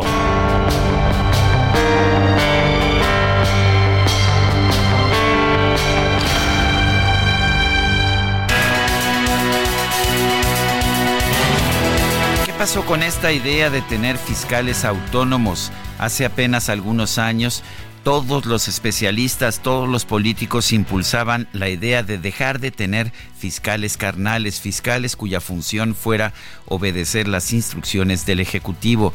Veíamos a otros países del mundo y nos dábamos cuenta que los fiscales podían actuar con completa independencia del Poder Ejecutivo, podían incluso enjuiciar al Poder Ejecutivo y nos dimos cuenta aquí en nuestro país que eso era algo que debíamos imitar, que eso es algo que deberíamos tener también aquí, no tener a procuradores generales de la República o procuradores estatales o capitalinos nombrados directamente por el jefe del Ejecutivo. Se cambiaron las leyes para lograr eso, ahora tenemos fiscales, no procuradores, pero ¿qué ha cambiado? absolutamente nada. Nos seguimos dando cuenta de que para ser nombrado fiscal tienes que tener la aprobación del Poder Ejecutivo y que entre las limitaciones que tienes es no poder tomar decisiones que sean contrarias a lo que quiere el Poder Ejecutivo. Y lo lamento. Eh, conozco personalmente a Alejandro Gertz Manero, le tengo un gran respeto, le tengo mucho aprecio, pero no ha sido un fiscal independiente en muchas cosas. Ernestina Godoy hizo cosas muy positivas en la Fiscalía General de la Ciudad de México, pero al mismo tiempo, en varios casos, claramente lo que estuvo haciendo es atendiendo a consideraciones políticas. Y por supuesto, ninguno, ninguno ha tomado alguna decisión de emprender acciones judiciales en contra de quienes están en el gobierno, siempre en contra de quienes el jefe del Ejecutivo considera como sus enemigos. Es una lástima que después de tantos cambios en que se nos dijo que íbamos a tener fiscales autónomos, sigamos teniendo fiscales carnales a todos los niveles, en los estados, en la ciudad y en la federación.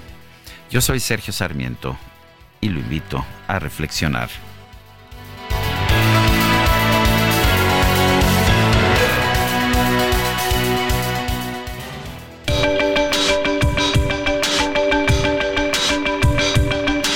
Sergio Sarmiento, tu opinión es importante. Escríbele a Twitter en arroba Sergio Sarmiento.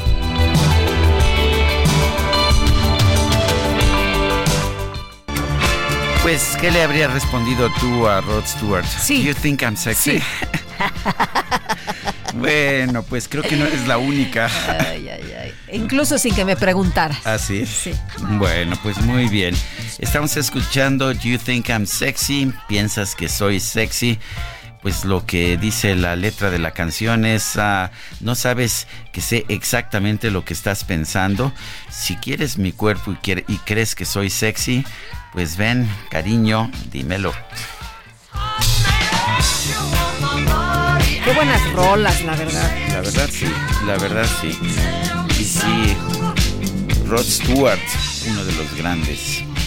Bueno, y tenemos que dejar la música un momento ¿Ah, para sí? seguirle ¿Y con qué? otras cosas. Pues mira, Dice Carla, ahora sí, acá. le gusta la música, ¿eh? Le pues gusta la musiquita, sí. la Porque si no, mira, nos hubiera cortado de Mira, yo porque caí dormido a las 8 de la noche ya no pude votar, ya no me enteré de nada hasta esta mañana. No, pero muy buena, muy buena la elección. Y nos dice Soco Rodríguez Cejudo, Sergio Lupita, muy buenos días. Lo que está sucediendo en el país del Ecuador es muy lamentable y esto por desgracia pienso que es un aviso para reflexionar en la emisión de nuestros votos para las próximas elecciones. Cuando veas a tu vecino rasurar, estupenda la música de este día. Dice Oralia Mojica, presidente, corcholata, señora Godoy y anexas, aprendan a perder, no siempre se gana. No dejen ver lo que nos espera para los comicios que vienen. Dios nos agarre confesados. Gracias. Excelente la música, excelente la información, es lo que nos dice Fernanda Campos. Gracias, Fernanda. Son las 8 de la mañana con 36 minutos. Mejor vámonos al clima. El pronóstico del tiempo con Sergio Sarmiento y Lupita Juárez.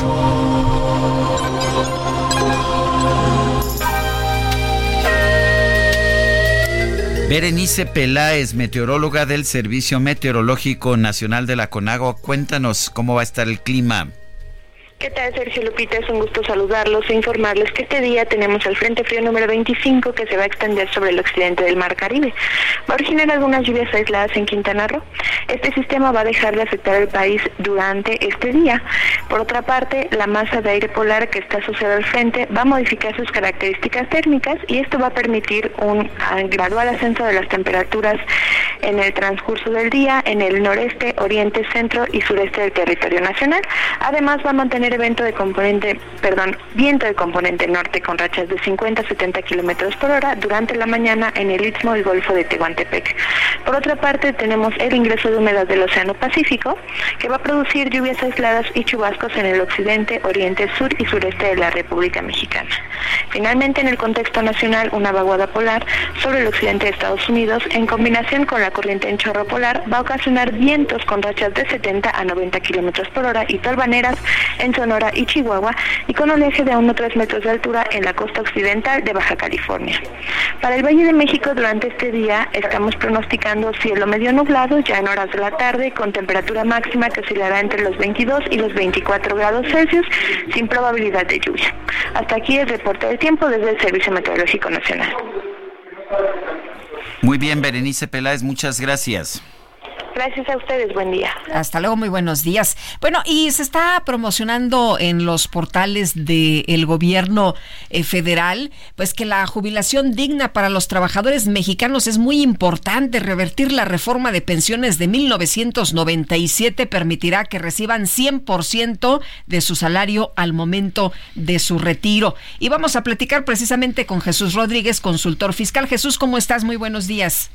¿Qué tal, Lupita? ¿Qué tal, Sergio? Buenos días. Buen bien, día. bien, gracias. Oye, Jesús, pues lo que se ha mencionado es que revertir la reforma de pensiones del 97 va a permitir una jubilación digna para los trabajadores mexicanos, pero que esto pues no implica desaparecer las afores.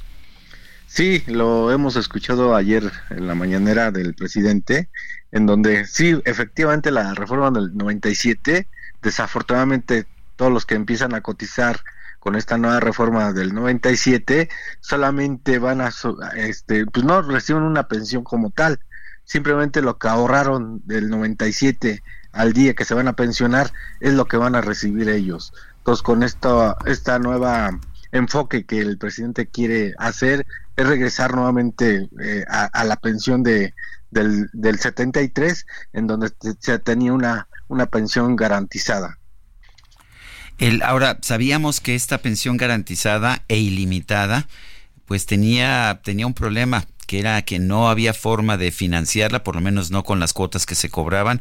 Esto iba a quebrar al IMSS y quizás al Estado mexicano después de algún tiempo. Sí, sí, eh, este, efectivamente, por eso, por eso se hizo la modificación del 97, pero en realidad, pues esta, esta modificación del 97, eh, pues no, en realidad no se está logrando una pensión digna, en el sentido de que, pues simplemente eh, eh, la FORE, que es la que administra estos fondos, simplemente le va a dar a esta persona que cuando tenga la edad de 60 años, simplemente le va a dar lo que ahorró sin, más sin embargo no va a tener una pensión simplemente lo que ahorró ese, ese empleado Quitaron los patrones en realidad, Exacto. porque también la reforma que se hizo en el 2020, avalada está así por el presidente López Obrador, pues lo que hizo es aumentar los cobros a los patrones. sí que, que se va a ir a- incrementado del 3.5 hasta el 11% en el 2030 y que pues ahí también este eh, pues bueno se incrementaron estas cargas laborales para los patrones Eh, lo que esperamos es que pues estas cargas no sigan incrementándose en el futuro con esta nueva intención de reforma eh, y que no sea un costo adicional a- al empresariado, ¿no? O sea, en, en el sentido de que se aumenten este, este, si ahorita tenemos el, eh, la promesa del 11% de ir incrementando hasta el 2030, que no se incremente ese porcentaje, porcentaje, porque a la larga, pues también sería un costo adicional a la actividad empresarial. Ahora Jesús es eh, en este momento electoral pues muy llamativo, ¿no? Que el presidente esté eh, hablando de, de que puedes tener una pensión del 100%. ¿Quién no quisiera tener una pensión al 100%, no nada más al 50% y que todo mundo le tocara le tocara este dinero? ¿Cómo ves el gobierno administrando pensiones? Híjoles, pues yo creo que no le ha ido muy bien. Ahí están las cifras, como bien mencionó Sergio.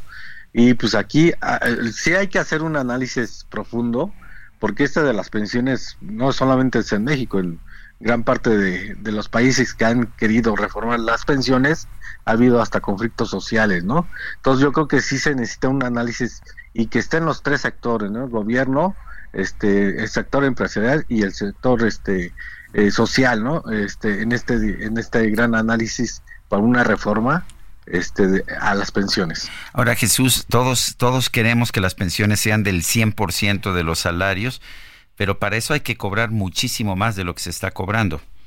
Sí, sí, porque si no, de alguna manera, pues si se quiere lograr ese 100% del salario, del último salario que, que tuvimos como en la vida laboral, pues sí, la verdad, la verdad, pues sí le costaría hasta al Estado, ¿no? Si actualmente con, con esta, ¿no? en el 2024, el actual gobierno va, va a designar el 22% del gasto general a las pensiones, imagínate si, si se lograra que una persona se pensiona al 100% de su último salario, sí, sí le costaría un gasto adicional al Estado o al empresariado, ¿no? En este sentido de que se podrían aumentar cuotas de aportaciones del sector empresarial. ¿Esta es una ocurrencia o es algo viable?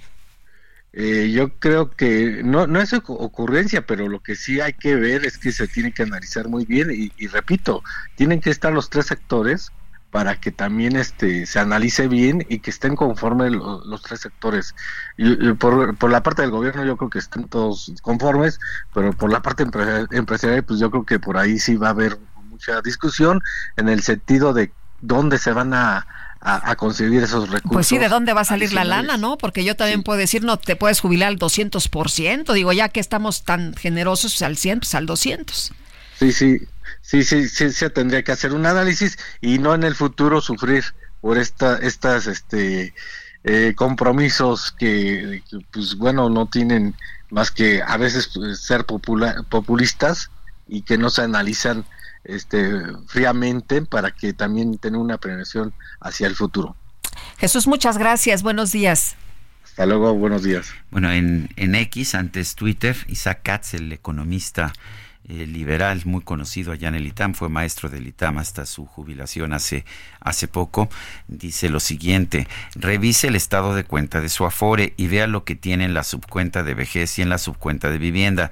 Todo eso es lo que López les quiere robar. Cristina Fernández lo hizo en Argentina y ahora los argentinos no tienen recursos para su jubilación. Es lo que dice Isaac Katz. Son las 8 con 44 minutos. Vamos a las calles de la Ciudad de México. Gerardo Galicia, adelante, ¿qué nos tienes? ¿Dónde andas? En la zona oriente de la capital, Sergio Lupita, excelente mañana y tenemos reporte de una fuga de agua que estuvo bastante fuerte sobre el eje 6 sur y en su tramo reversible en estos momentos y a una cuadra del anillo periférico en la alcaldía de Iztapalapa. Ya dialogamos con personal del sistema de aguas de la Ciudad de México. Nos comentan que esta fuga de agua se generó en un tubo de 12 pulgadas y se trata de agua tratada ya se cerraron las válvulas y en estos momentos está llegando un camión de la Brigada de Detección de Reparación de Fugas para comenzar a trabajar de inmediato. Para nuestros amigos que van a utilizar el eje 6 sur en su tramo reversible, únicamente hay que manejar con precaución poco antes de llegar al periférico. Tenemos un encharcamiento bastante severo, de preferencia hay que buscarle carril de la izquierda. Y por lo pronto, Sergio Lupita, el reporte. Gracias, Gerardo. Hasta luego. Bueno, y el presidente Andrés Manuel López Obrador celebró el destape del diputado Jorge Álvarez Maínez como precandidato presidencial para el 2024. En, eh, en, Movimiento Ciudadano, el mandatario federal fue cuestionado sobre el tema en la conferencia de esta mañana que ofreció en Acapulco para informar sobre la reconstrucción del puerto y de Coyuca afectados por el huracán Otis y dijo, ay, no tenía información sobre esta nominación Em, del precandidato de Movimiento Ciudadano tiene todo el derecho de participar, es legal, es constitucional, todos los mexicanos tenemos el derecho a votar y ser votados y lo celebro que tengan eh, candidato del partido Movimiento Ciudadano. También criticó al PRI y al PAN por aliarse para bajar de la precandidatura presidencial del Partido Naranja a Samuel García, que pues dicen que era su gallo, ¿no?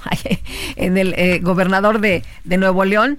Y bueno, les informo que será este mismo miércoles cuando Jorge Álvarez Maínez se registre ya de manera oficial como su precandidato presidencial. Eh, me están eh, informando que el acto tendrá lugar en eh, punto de las 12 en sus oficinas que están ubicadas ahí este aquí en la en la Ciudad de México. Y bueno pues eh, el, acto tendrá el lugar el día de hoy. Este día se registra ya de manera oficial Jorge Álvarez Maínez como precandidato o sea que sí tenía presidencial. Samuel García para hacer ¿Eh? destapes ¿qué tal?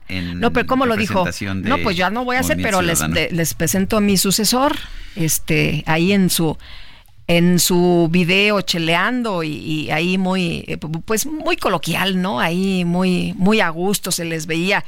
Y bueno Jorge Álvarez Maínez eh, dicen que una de las cosas tendrá que enfrentar pues es que la gente lo conozca no porque pues eh, a nivel nacional nadie sabe quién es. Es Zacatecano por cierto si a alguien le interesa el dato Dicen que nada más lo conocen por ahí en Guadalupe, en Guadalupe, Zacatecas. Pero bueno, pues es un chavo, la verdad, que ha trabajado durante muchos años en la política y vamos a ver cómo le va.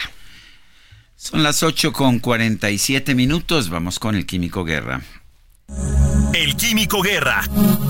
Con Sergio Sarmiento y Lupita Juárez. Químico Guerra, ¿cómo estás? Buenos días. Buenos días, Sergio Lupita, con buenas noticias, los avances que estamos teniendo en la cuestión de la informática, del procesamiento de datos, pues están verdaderamente arrolladores precisamente por el aumento de la cantidad de datos que ya se están manejando. Uno ni cuenta se da cuando está usando el celular, cuando está frente a su laptop, etcétera, de eh, la cantidad de datos que uno mismo genera en el momento en que manda uno una foto, que hace uno un eh, selfie, ¿no? Que hace uno un video y que lo manda a sus amigos, etcétera, nunca piensa en los millones de datos que eso genera en un momento dado dentro de la nube. Bueno, sabemos que existe el Wi-Fi, ¿no? Y que necesitamos el Wi-Fi para poder hacer todas esas cosas. Inclusive entramos a una a un lugar, dice, oiga, tiene Wi-Fi. y la gente ni siquiera sabe qué es el Wi-Fi, ¿no? El Wi-Fi es la Wireless Fidelity, la fidelidad inalámbrica, sistema de conexión inalámbrico presente para facilitar todo lo del Internet. Bueno, pues estamos entrando en una nueva era que se llama el Li-Fi. Ya he hablado de eso con ustedes anteriormente, es la Light Fidelity, la fidelidad de la luz, Sergio Lupita. Ya pronto no vamos a usar el Wi-Fi, sino el Li-Fi.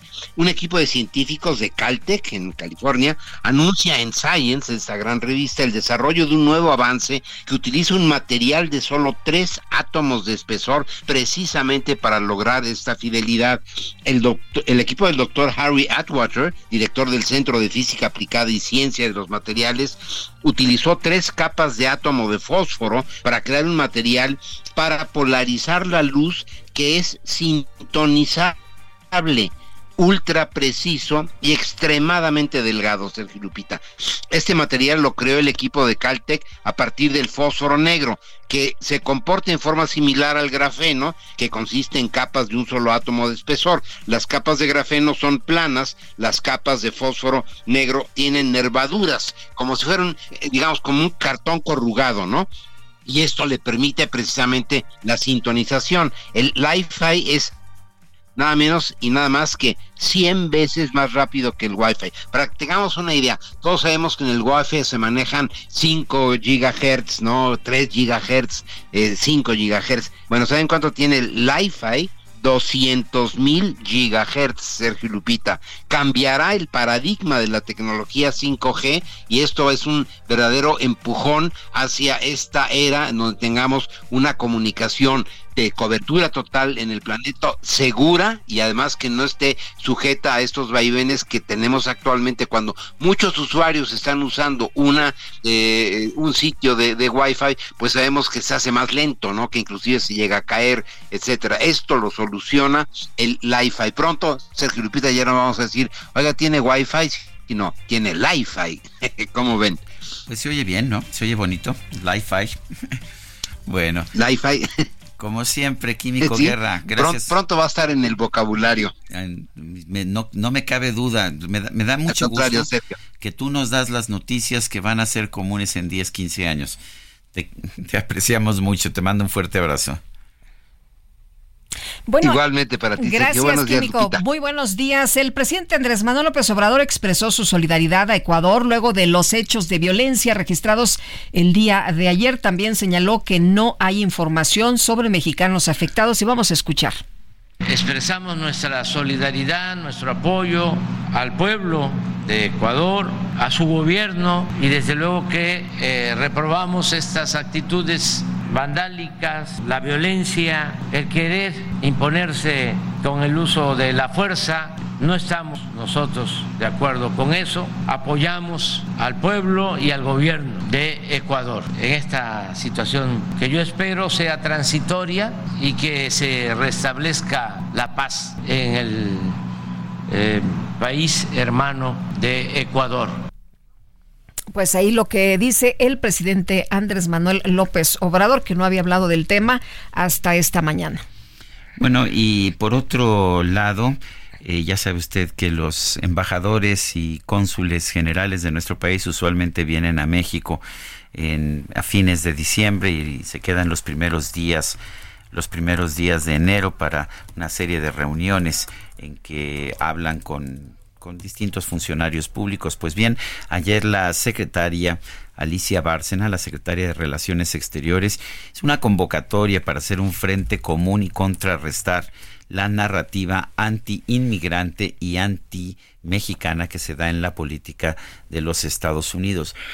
vale la pena recordar que así como vamos a tener elecciones presidenciales en México en este 2024, lo mismo va a ocurrir allá en los Estados Unidos. Hay que cambiar la narrativa, es lo que dijo la canciller, porque no podemos tolerar ni desde el Poder Ejecutivo, ni del Legislativo, ni del Judicial el tratamiento que se le da a los mexicanos y mexicanas en el exterior y en especial en Estados Unidos. Por eso tenemos un gran compromiso, porque tenemos una población de 131 millones de personas en México, de las cuales 37.7 millones viven en Estados Unidos, ya sea de primera, de segunda, de tercera generación. Bueno, y vámonos con Alan Rodríguez, que está por allá en Reforma. Alan, ¿qué tal? Muy buenos días. Lupita, Sergio, amigos, muy buenos días. Esta mañana Avenida Paseo de la Reforma presenta bastante carga para todas las personas que dejan atrás la zona centro de la Ciudad de México y se dirigen con rumbo hacia el poniente de la capital. A partir ya del cruce de lo que es Avenida Hidalgo, estará encontrando la carga sobre los carriles centrales, asimismo en la lateral. Y en el sentido contrario también se presenta la misma carga desde la zona del Ángel de la Independencia hasta prácticamente la zona del eje 2 norte, el perímetro de la zona de Tlatelolco. Tómenlo en consideración, es el reporte que tenemos. Alan, muchas gracias, muy buenos días. Estamos al pendiente, excelente mañana. Hasta luego. Son las 8.54, nuestro número de WhatsApp es el 55 2010 9647. Regresamos.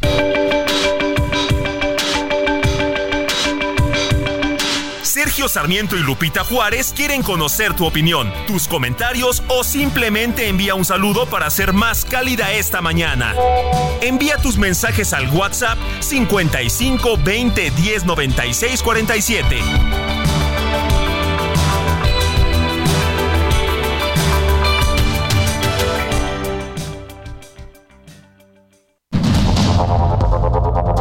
Continuamos con Sergio Sarmiento y Lupita Juárez por el Heraldo Radio.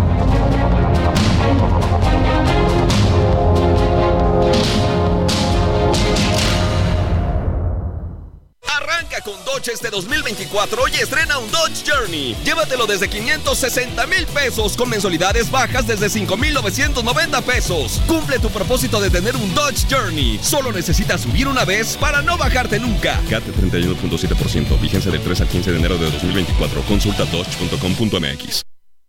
No one tell me where or when I know it's gonna last forever. Nadie, que nadie me diga en dónde o cuándo. Yo sé que va a durar toda la vida. ¿Cómo la ves? Así es el amor, ¿no? ¿Dura toda la vida? pues, ¿O dura eh, hasta que dura? El amor eterno dura tres meses, Más o menos. más o menos. Bueno, eso es lo que dicen, ¿eh? nota. Eso es lo que dicen, mi querido Sergio. Bueno, ¿y cómo se llama esto? eres. ¿Cómo se llama esto? ¿Tú, Esto tú se has llama estado enamorado más de tres meses? Sí, sí, sí, he estado enamorado más de tres meses. Yo sí, tú. Ay, ay, ay. No digas nada que te pueda incriminar, ¿eh? Ah, qué caray. Bueno, mejor sigamos con los mensajes. Vamos con los mensajes.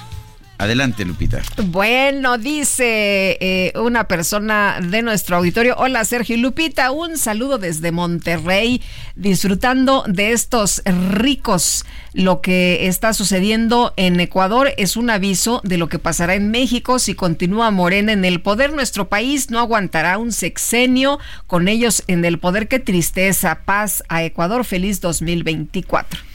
Dice otra persona, excelente día. ¿No debería el Tribunal Electoral y el INE llamar a López Obrador a no hacer promesas en tiempos de elecciones que son en beneficio de su partido? Saludos, José Juan León.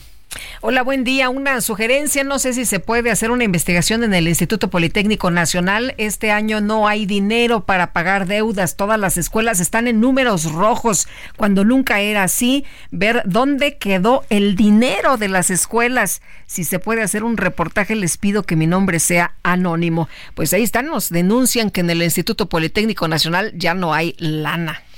Son las nueve de la mañana con cuatro minutos. Vamos a un resumen.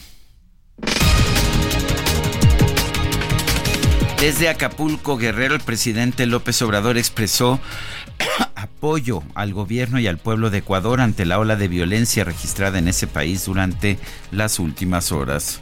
Expresamos nuestra solidaridad, nuestro apoyo al pueblo de Ecuador, a su gobierno y desde luego que eh, reprobamos estas actitudes vandálicas, la violencia, el querer imponerse con el uso de la fuerza. No estamos nosotros de acuerdo con eso. Apoyamos al pueblo y al gobierno de Ecuador en esta situación que yo espero sea transitoria y que se restablezca la paz en el eh, país hermano de Ecuador. Por otro lado, el presidente López Obrador celebró que Movimiento Ciudadano haya presentado a su nuevo precandidato a la presidencia de la República. No tenía información sobre esta nominación, designación, elección de el precandidato del Movimiento Ciudadano. Tiene todo el derecho de participar, es legal, es constitucional. Todos los mexicanos tenemos el derecho a votar y a ser votados y lo celebro que este, tengan candidato el partido del movimiento ciudadano. Ante las disputas entre el PRI y el PAN por las candidaturas locales en el estado de Coahuila, el expresidente Felipe Calderón llamó a la dirigencia de Acción Nacional a dedicarse en cuerpo y alma a ganar la presidencia de la República y la mayoría en el Congreso. Al encabezar un encuentro entre diplomáticos y legisladores en la antigua sede del Senado, la canciller Alicia Bárcena llamó a hacer un frente común para contrarrestar la narrativa antiinmigrante y antimexicana que persiste en la política de los Estados Unidos. El presidente ejecutivo de la empresa Boeing, Dave Calhoun, asumió la responsabilidad del incidente registrado en una aeronave de la empresa Alaska Airlines prometió que este caso se abordará con total transparencia. La firma Astrobotic, responsable de la misión Peregrine lanzada el lunes pasado hacia la Luna, reconoció que debido a una falla por pérdida de combustible no hay ninguna posibilidad de lograr un alunizaje suave.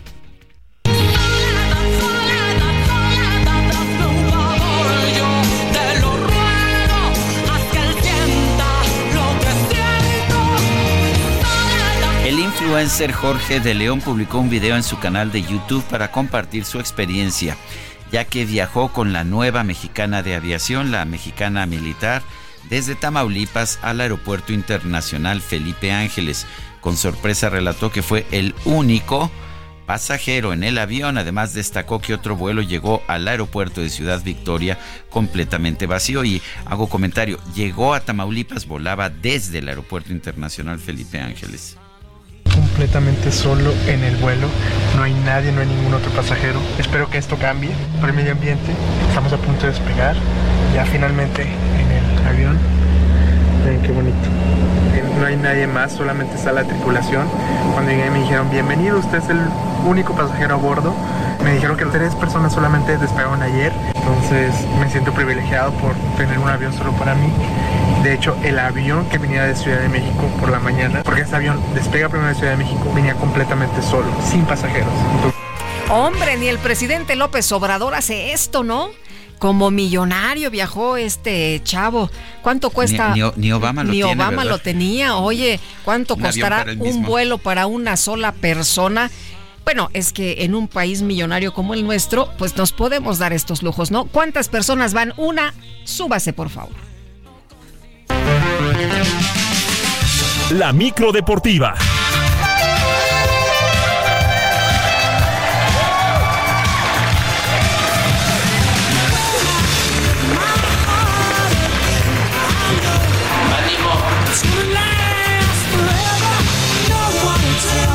Ya que me había arrancado bien emocionada con el micrófono, no, Osvaldi. ¿Qué pasó, Osvaldito? Osvaldo está boicoteando a nuestra compañera Lupita ¿Qué pasó? Nos vemos a la salida. ¿Cómo estás, mi querido Julio Romero? Muy buenos días. Muy bien, muy bien, mi querido, mi querido Sergio Lupita, amigos del auditorio, qué placer saludarles. Aquí andamos, aquí andamos arrancando este miércoles, recordando al buen Rod Stewart.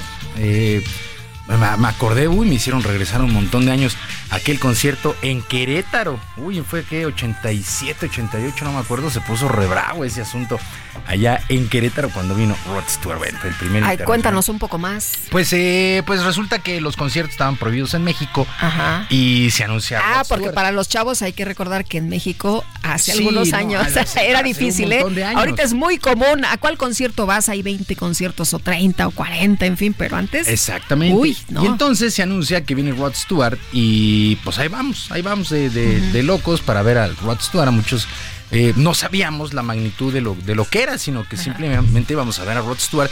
Mucha gente caminando sobre la carretera y este, pues al llegar la policía se puso, se puso bastante brava.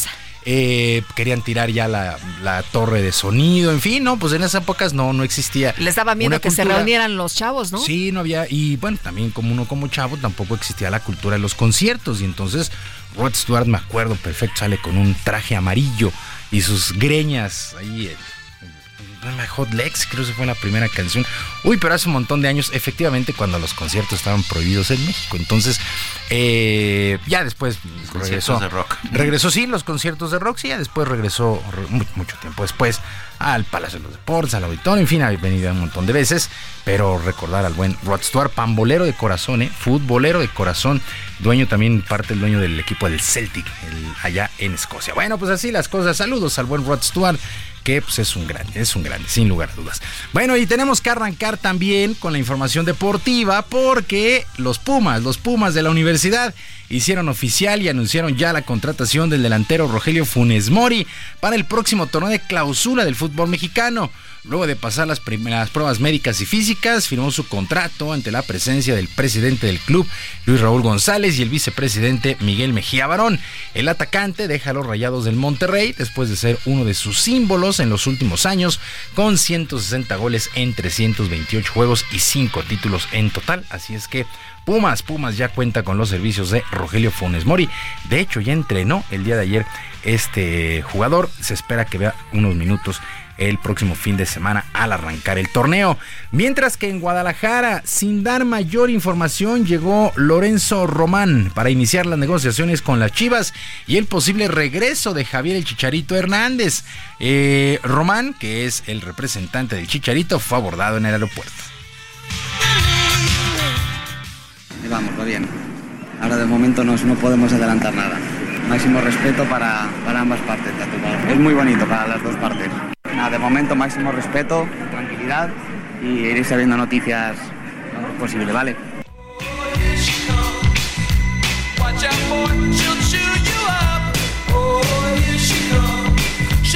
Se espera que la negociación no sea complicada y Chicharito pueda regresar a Chivas porque pues es su opción principal. Otro equipo que también tuvo muchos movimientos previo al inicio de la campaña es el Toluca, empezando por el técnico que ahora es el portugués Renato Paiva y que espera calificar a la liguilla. Además, la directiva hizo varios esfuerzos para mantener a la base de jugadores, como el mediocampista Marcel Ruiz, que sonó para irse justamente a las Chivas. El joven informó la extensión de su contrato. Fue más una cuestión de que tanto Toluca como yo estábamos en la misma página que queríamos eh, seguir eh, teniendo una, una relación juntos. Yo quería, yo quería estar acá y ellos querían que, que yo estuviera acá. Y ambos llegamos a la conclusión de que lo mejor para mí sería salir a Europa, no, no a un club acá en México. Es la, la decisión en la que ambos estuvimos de acuerdo. Ellos eh, están, estuvieron dispuestos a apoyarme en cierto sentido con el tema de la cláusula.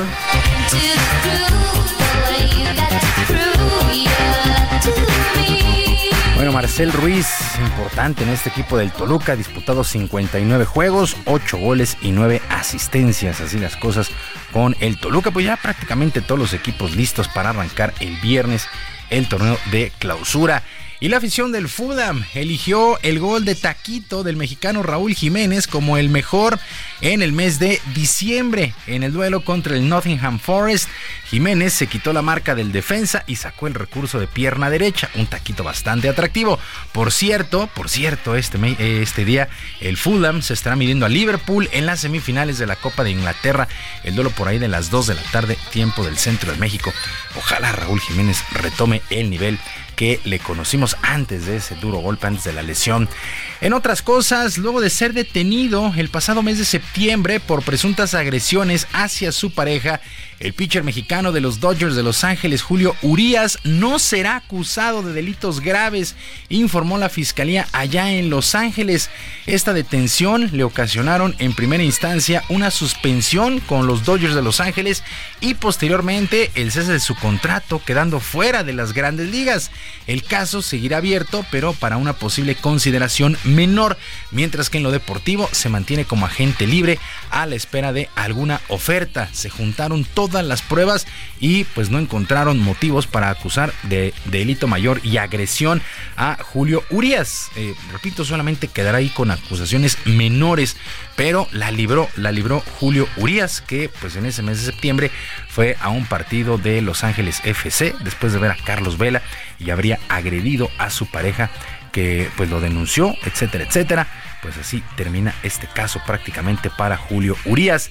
En más de la pelota, el equipo de las Águilas de Mexicali derrotó dos carreras por cero a los algodoneros de Guasave en un juegazo. Ayer por la noche el duelo se definió hasta la parte alta de, la novena entrada y Mexicali vence 2 por 0 a Guasave y va a las semifinales. Todo esto en los playoffs de la Liga Mexicana del Pacífico. De tal manera, el día de mañana arrancan las semifinales con los Caballeros Águilas de Mexicali visitando a los Naranjeros de Hermosillo mientras que los tomateros de Culiacán estarán enfrentando a los venados de Mazatlán.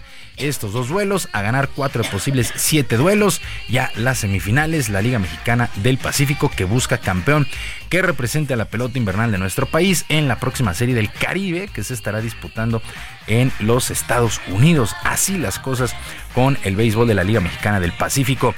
Mientras tanto, Mextenis fue tajante al confirmar que el abierto mexicano se llevará a cabo en Acapulco del 26 de febrero al próximo 2 de marzo. Con un video, la empresa ratificó su compromiso de trabajar a marchas forzadas para tener todo listo. El huracán Otis pasó por Acapulco y con él se llevó casi todo. Pero hay algo que no pudo llevarse no pudo llevarse nuestro espíritu de resiliencia, el mismo que no va a permitir la suspensión del máximo torneo de tenis de Latinoamérica. Porque sí, amamos el tenis, pero hoy nuestro mayor compromiso está en ayudar a la comunidad de Guerrero. Junto a los guerrerenses, asumimos la responsabilidad de reconstruir el Acapulco que tantas alegrías nos dio y seguirá dando.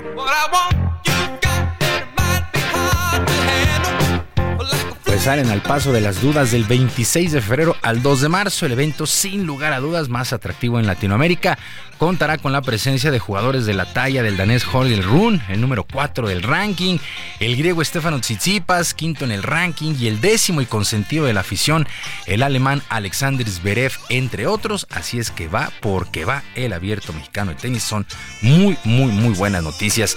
Y ya para finalizar, el calor de Miami y el entrenador Eric Espodestra llegaron a un acuerdo más lucrativo, llegaron al acuerdo más lucrativo en la historia para un coach. Todo esto en el básquetbol de la NBA.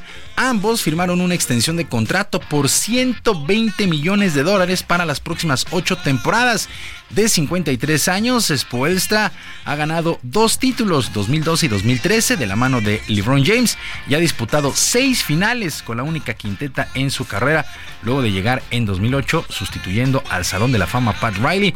Así es que pues se convierte o se convertirá en el mejor pagado, 120 millones de dólares, ocho temporadas para un coach, pues el calor de Miami es el que ha abierto la chequera para mantenerlo en sus filas. Sergio Lupita, amigos del auditorio, la información deportiva el día de hoy. Les recuerdo nuestras vías de comunicación, nuestras vías de comunicación. El mundo del YouTube tiene al barrio deportivo. El barrio deportivo de lunes a viernes a las 7 de la noche. Y también en ex Twitter estoy en arroba jromerohb, arroba jromerohb. Ahí podemos tener mucha comunicación. Que tengan todos un extraordinario miércoles. Muchas gracias, mi querido Julio. buenos días. Buenos días. Gracias, Julio Romero. Son las 9 de la mañana con 18 minutos a través del episodio 8 de su podcast. Shane Baum, la precandidata única a la presidencia de Morena, compartió el privilegio que tuvo el poder estudiar hasta el doctorado y agradece al pueblo de México el haber podido pues hacer estos estudios. ya que consiguió una beca para estudiar en el extranjero. Vamos a, escuchar eh, una parte de este episodio 8 del podcast de Claudia Sheinbaum. Yo siempre he pensado que la educación te transforma como persona. Em, yo tuve pues, la oportunidad de estudiar hasta el doctorado y pues realmente se lo debo, yo digo que se lo debo al pueblo de México, puedo decir se lo debo a la UNAM, pero en realidad pues inclusive tuve oportunidad de salir a estudiar fuera. Nunca lo hubieran podido pagar mis papás. Em, fue una beca que tuve de la UNAM y que me permitió estudiar fuera. Y pues obviamente transformó mi vida. Entonces transforma la vida de las personas, pero transforma la vida de las ciudades, transforma la vida de los pueblos, transforma la vida de una nación. La base moral, ética de una comunidad eh, no necesariamente está en un estudio universitario. Pero sí hay estudios que muestran que mientras más nivel educativo hay menor pobreza, o mientras más nivel educativo hay menos violencia, entonces, para más la educación, pues es el tener acceso a la educación eh, abre las posibilidades de una nación. Decía Nelson Mandela que es el arma más poderosa para transformar el mundo. Bueno, pues esto es parte de el podcast, el episodio 8 del podcast de Claudia Sheinbaum. Y vamos ahora con información de mi compañero Jorge Almaquio. Hola, Jorge. Gracias, Sergio Lupita. Amigos, la precandidata presidencial por el PAN, PRI y PRD, Xochil Gálvez, denunció que México enfrenta una elección de Estado, exigió que se investigue el desvío de recursos públicos y pidió a la banderada de Sigamos Haciendo Historia, Claudia Sheinbaum, que juegue derecho rumbo a la contienda electoral del 2 de junio. En un mensaje difundido en las redes sociales desde Navojoa, Sonora, la banderada de la oposición aseguró que se usa dinero del gobierno federal y locales de Morena para inflar a la exjefa de gobierno capitalino. México enfrenta una elección de Estado, donde el gobierno federal y los gobernadores de Morena están usando el dinero público de manera ilegal para inflar la candidatura de Claudia Sheinbaum. No lo digo yo. Primero fue Marcelo Ebrard y ahora la exdirectora de Notimex, San Juana Martínez. Las versiones periodísticas que señalan que desde la extinta agencia de noticias Notimex, en donde la exdirectora San Juana Martínez reveló que le estaban pidiendo un porcentaje de su liquidación para apoyar la campaña de la ex jefa de gobierno, Galvez Ruiz indicó que presentará las denuncias correspondientes. También sobre lo que hace unos meses denunció Marcelo Ebrard sobre que se utilizaron recursos públicos desde la Secretaría de Bienestar en apoyo de Shane Van Pardo. Y le diría a Claudia que no le saque, que juegue de derecho, que juegue derecho, que ya basta de usar el dinero público para su campaña política, que explique de dónde salieron los cientos de espectaculares que fueron colocados a lo largo y ancho del país, que nunca dejó claro de dónde salieron las miles de bardas que están por todo el país, de dinero público, del dinero de los gobernadores, del dinero de los alcaldes. Entonces, esta no es una competencia derecha, no es una competencia como debe de ser en un ámbito democrático. Por ello exigió a las autoridades electorales que a la brevedad indaguen los delitos denunciados por los dos exfuncionarios y que en ambos casos se lleguen hasta las últimas consecuencias. Sergio Lupita, amigos, el reporte que les tengo. Muy bien, muchas gracias, Jorge. Muy buenos días. Bueno, pues vamos, a, vamos con otros temas. El presidente nacional del PAN, Marco Cortés, llamó mentiroso al gobernador de Coahuila, Manolo Jiménez. Eh, están teniendo, de hecho, una pugna, una pugna con el PRI de Coahuila eh, y sobre todo por ah, pues la decisión sobre el candidato de la presidencia municipal de Torreón. En su cuenta de X, antes Twitter, Marco Cortés publicó un acuerdo de una alianza 2023 para señalar que pues que no existe en el acuerdo la cláusula de que el PAN debía obtener el 20% de la votación para nombrar a los candidatos en 14 municipios, incluido Torreón. Es una verdadera pena, dice Marco Cortés, que el recién entrado gobernador Manolo Jiménez mienta con tal facilidad. Quien miente e incumple en lo poco, miente e incumple en lo mucho. Y bueno, pues sí dio a conocer una, pues un papel firmado por distintos ah, eh, líderes políticos, eh, haciendo acuerdos incluso hasta para designaciones de notarías.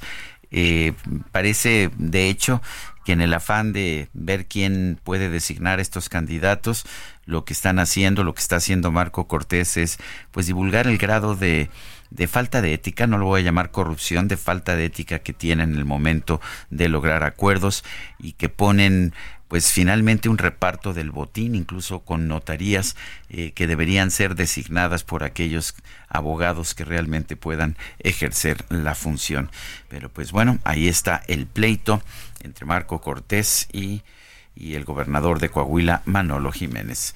Son las 9 de la mañana con 24 minutos. Vamos a una pausa nosotros, regresamos en un momento más.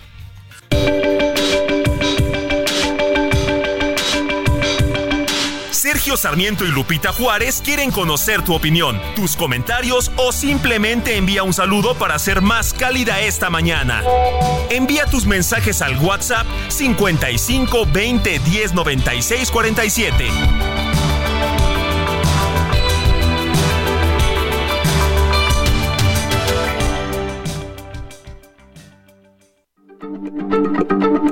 Heraldo Radio, la H se lee, se comparte, se ve y ahora también se escucha.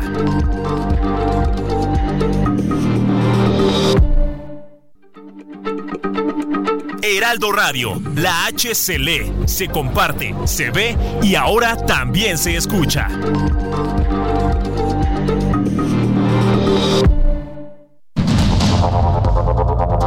Continuamos con Sergio Sarmiento y Lupita Juárez por el Heraldo Radio.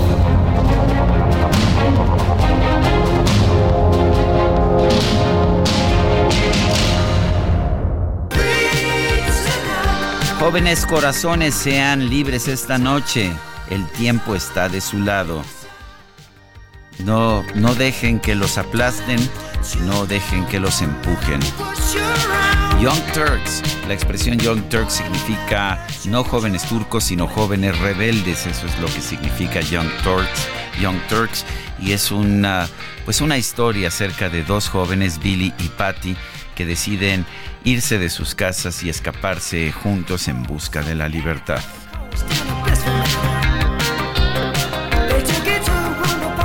Pues muy buena historia y muy buena música. Y vámonos con otros temas importantes esta mañana. Estamos de regreso con información de lo que sucede por allá en Ecuador y vamos a tener contacto con Jacqueline eh, Cujilema. y es periodista corresponsal de Ecuador. Jacqueline, muchas gracias por tomar la llamada. ¿Qué tal? Muy buenos días. Muy buenos días, ¿cómo están compañeros? Eh, lamentablemente, justamente hace pocos minutos, el presidente Daniel Novoa se encuentra eh, en los exteriores de una emisoria radial donde nos encontramos en este preciso momento. desde hace más o menos una hora se ha desplegado un completo eh, en tema de policías y militares, un operativo de seguridad en la zona con la finalidad de precautelar la seguridad de los, de los habitantes que estamos por aquí y también de los medios de comunicación comunicación y sobre todo de, las personas que trabajan en este medio de comunicación. Se espera que tras esta entrevista que ya se está dando en este momento, la ciudadanía pueda conocer algunos temas puntuales de acciones que el mandatario eh, va a tomar en estas, próximos, en estas próximas horas para frenar esta ola de violencia que hemos visto a nivel internacional.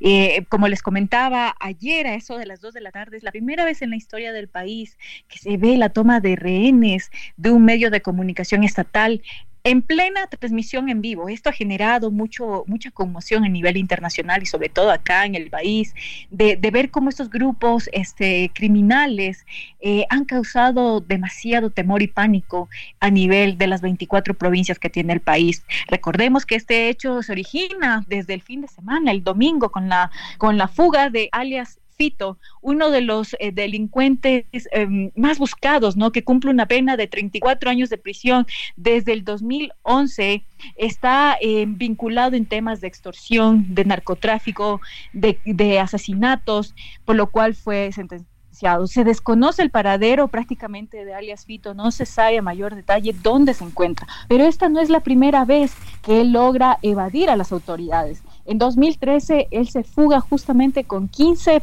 presos más en, de una cárcel de máxima seguridad en Guayaquil. Esto realmente ha ocasionado también, eh, tras su fuga, que se genere un caos en los centros penitenciarios del país, donde guías han sido retenidos, policías, eh, y también a nivel nacional se han registrado desmanes y sobre todo explosiones, también saqueos a negocios Esto nos ha afectado bastante. Ya veníamos de una pandemia en 2020 y esta la hemos denominado como la pandemia del terror, sobre todo por los negocios, el tema turístico y el tema económico que Ecuador nuevamente se ve golpeado y sobre todo lo que pide la ciudadanía es eh, volver la calma, volver eh, tener la tranquilidad de poder salir de las casas hacia un lugar de trabajo, hacia em, algún destino que se, que se pretende efectuar. Esta situación la hemos venido ya acarreando desde el 2010. En 2010 se hacen algunas investigaciones donde ya se evidencia algunos ingresos, sobre todo al territorio ecuatoriano, de algunos cárteles mexicanos. Lamentablemente, en estos últimos años no se ha realizado algo, algún freno, algún control para evitar que estas mafias sigan operando en el país. Lo que hemos visto desde 2021 en el sistema carcelario ha sido prácticamente también una mala administración, sobre todo de las autoridades de turno en este tema de seguridad. Eh, eh, Jacqueline, eh, ¿qué tan unida está la clase política? Veo que Rafael Correa lanzó un mensaje apoyando al presidente Novoa, pero ¿qué tan unida ves a la clase política o alguien está buscando aprovechar este esta violencia para llevar agua a su molino? Bueno, en este sentido, Sergio, te comento que ya no se ve un tinte político, ya eh, realmente esto de las afinidades políticas de los partidos han quedado ya prácticamente rezagados en estos últimos días. Lo que se ve y se solicita es el apoyo para frenar este, este enemigo en común que ha puesto en zozobra al país, que es la delincuencia. Ya, eh, como hemos visto en las últimas horas, inclusive el exmandatario Rafael Correa y su partido ha, mencionado el apoyo total con su experiencia que tuvieron para controlar estas mafias al presidente Novoa. Hemos visto candidatos, ex candidatos presidenciales también que participaron con el presidente Novoa en estos últimos comicios, solidarizarse y también poner en eh, a disposición del presidente los planes de seguridad que tenían en ese momento en la campaña. Por ejemplo, el candidato Jan, Jan Topic es uno de los que a través de sus, eh, de sus redes sociales ha expresado su apoyo total y su experiencia para frenar este tema de inseguridad en el país. Eh, Jacqueline, el día de ayer veíamos en las calles estos ataques, la quema de automóviles también en algunos puntos, detonaciones. ¿Cómo amanecen las cosas hoy? Bueno, estamos desde la mañana haciendo un recorrido. Eh, las personas, por ejemplo, en el tema de las instituciones públicas, han tomado nuevamente la modalidad del teletrabajo para precautelar la seguridad de los funcionarios. Hemos visto varios negocios en este momento también cerrados por el tema de la inseguridad y todavía por las por las pocas acciones que todavía se que faltan por hacer, ¿no? Em, em, también hemos visto que los estudiantes eh, en varios puntos del, del, del país también están realizando la modalidad virtual con la finalidad de que su vida no corra peligro también. Y en este sector que justamente yo me encuentro en el centro norte de la capital, en este preciso momento se encuentra un fuerte despliegue militar, sobre todo sabiendo que el presidente Daniel Novoa se encuentra aquí en una emisora radial para brindar algunas declaraciones eh, tras la declaración del estado de excepción y también de los decretos, donde evidencia 22 grupos delictivos como terroristas. Muy bien, pues Jacqueline, muchas gracias por platicar con nosotros. Muy buenos días. A ti, Sergio Lupita, muchísimas gracias por la oportunidad y estaremos informando lo que vaya sucediendo en las próximas horas en este hecho lamentable que golpea nuevamente el país que no solo es a nivel nacional, sino también somos en ojo público a nivel internacional. Gracias, hasta luego. Muy bien, vamos, a, vamos con otros temas. Eh, a partir de este primero de enero se ha incrementado en 20% el salario mínimo en el país. Eh, hay quien dice que esto pues no tiene problema para las grandes empresas, pero que sí puede afectar de manera severa a las pequeñas empresas y algunas de las medianas. Vamos a conversar con el maestro José Luis Vázquez Costa, coordinador de las licenciaturas en Finanzas y en Contaduría y Dirección de Negocios del Departamento de Estudios Empresariales de la Universidad Iberoamericana. Maestro Vázquez Costa, gracias por hablar con nosotros. Eh, ¿Cómo ve qué tan preparadas están las pequeñas empresas para pues poder pagar este incremento del 20% en salario mínimo? ¿Qué tal, Sergio? Buenos días. Mira, yo creo que la pequeña empresa en México va a sufrir y va a sufrir bastante. No es que no esté preparada en el sentido de su habilidad para poder hacer el pago. El, problema no es la realización, el problema es la generación del ingreso y el poder compensar adecuadamente en sus precios de venta el incremento del salario mínimo y que además obviamente pueda generar los flujos adicionales colocando más producto en el mercado para poder compensar el pago de sus trabajadores. Por supuesto habría que medir cuánto representa el pago del trabajador en el costo del producto y posteriormente en el precio de venta, pero sí hay una circunstancia ahí en donde requerirá flujos adicionales que tendrá que generar de algún lado, entonces tendrá que volverse más eficiente con su cobranza y con la forma en la que vende los productos. Maestro, si esto afecta a los eh, pequeños y se va a ver una situación complicada, pues mejor no contratar, ¿no? Mejor quedarse chiquitos. Sí, esa podría ser una de las de las repercusiones que en lugar de que este año veamos una mayor generación de empleo en el mercado, pues empecemos a ver empresas que eh, busquen volver multifacéticos a sus empleados y en lugar de contratar más ayuda, pues al contrario, vayan reduciendo sus nóminas o que de alguna manera, pues obviamente vayan cayendo en volver estas nóminas en un carácter informal o en donde cada vez le generen menos beneficios adicionales a los trabajadores que cuando los tenemos dentro de una nómina formal. ¿Qué está pasando con la informalidad? ¿Está bajando en México? ¿Está subiendo? ¿Se está manteniendo estable? ¿Qué información tenemos? Mire, lo que yo lo que yo tengo a mano, Sergio, es que la informalidad en nuestro país no se detiene. Lo que pasa es que no tenemos los, los mecanismos adecuados para enterarnos exactamente de cuántas empresas, por ejemplo, pequeñas y medianas o micro, salen de la formalidad y se convierten en informales, o cuánta gente, al dejar de trabajar, en lugar de poner un negocio formal, se convierte en un empleado informal o en su propio patrón, pero sin generar eh, o desarrollar un negocio formal.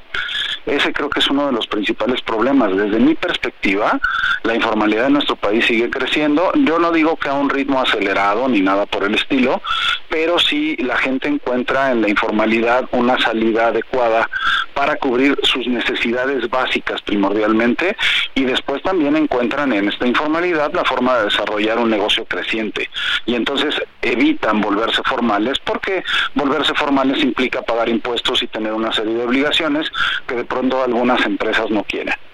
¿El incremento al salario mínimo eh, era un acto de justicia? ¿Era realmente indispensable? Eh, mire, no me gusta utilizar el, el, término justicia porque por supuesto es justo que el trabajador reciba una retribución adecuada por el trabajo que realiza. Eh, lo que pasa es que no es necesariamente un acto de justicia, era necesario incrementarlo, pero creo que el momento eh, que estamos viviendo con incrementos en precios constantes, con una situación un poco volátil en el país en relación a la parte económica, me parece que no era el momento adecuado para hacerlo. Y el problema es que lamentablemente esto se va politizando porque incluso ya alguna, ya algunos precandidatos a la presidencia están metiendo este tema y están prometiendo que el el salario mínimo va a seguir creciendo. Creo que el salario mínimo tiene que responder al crecimiento de la economía y si la economía no crece adecuadamente y nosotros crecemos el salario, descompensamos el, cuadro. bueno, eso muy, muy pocos políticos le prestan atención porque piensan que si suben el salario mínimo, pues de golpe, eh, ellos obtienen más votos, ¿no? Sí, sí, sí, a eso, a eso me refiero precisamente, Sergio, cuando digo que lo, politizamos. El salario mínimo, eh, el incremento lo que significa automáticamente es que quien lo escucha, si yo vendo productos, significa que hay más dinero en circulación en el mercado, entonces yo podría incrementar el precio de mis, de mis productos por esa vía. Pero en segundo lugar tengo trabajadores y a lo mejor estos trabajadores están ligados al salario. Entonces, tengo que incrementarles el salario a ellos y tendré que trasladar eso al mercado de alguna manera a mis clientes.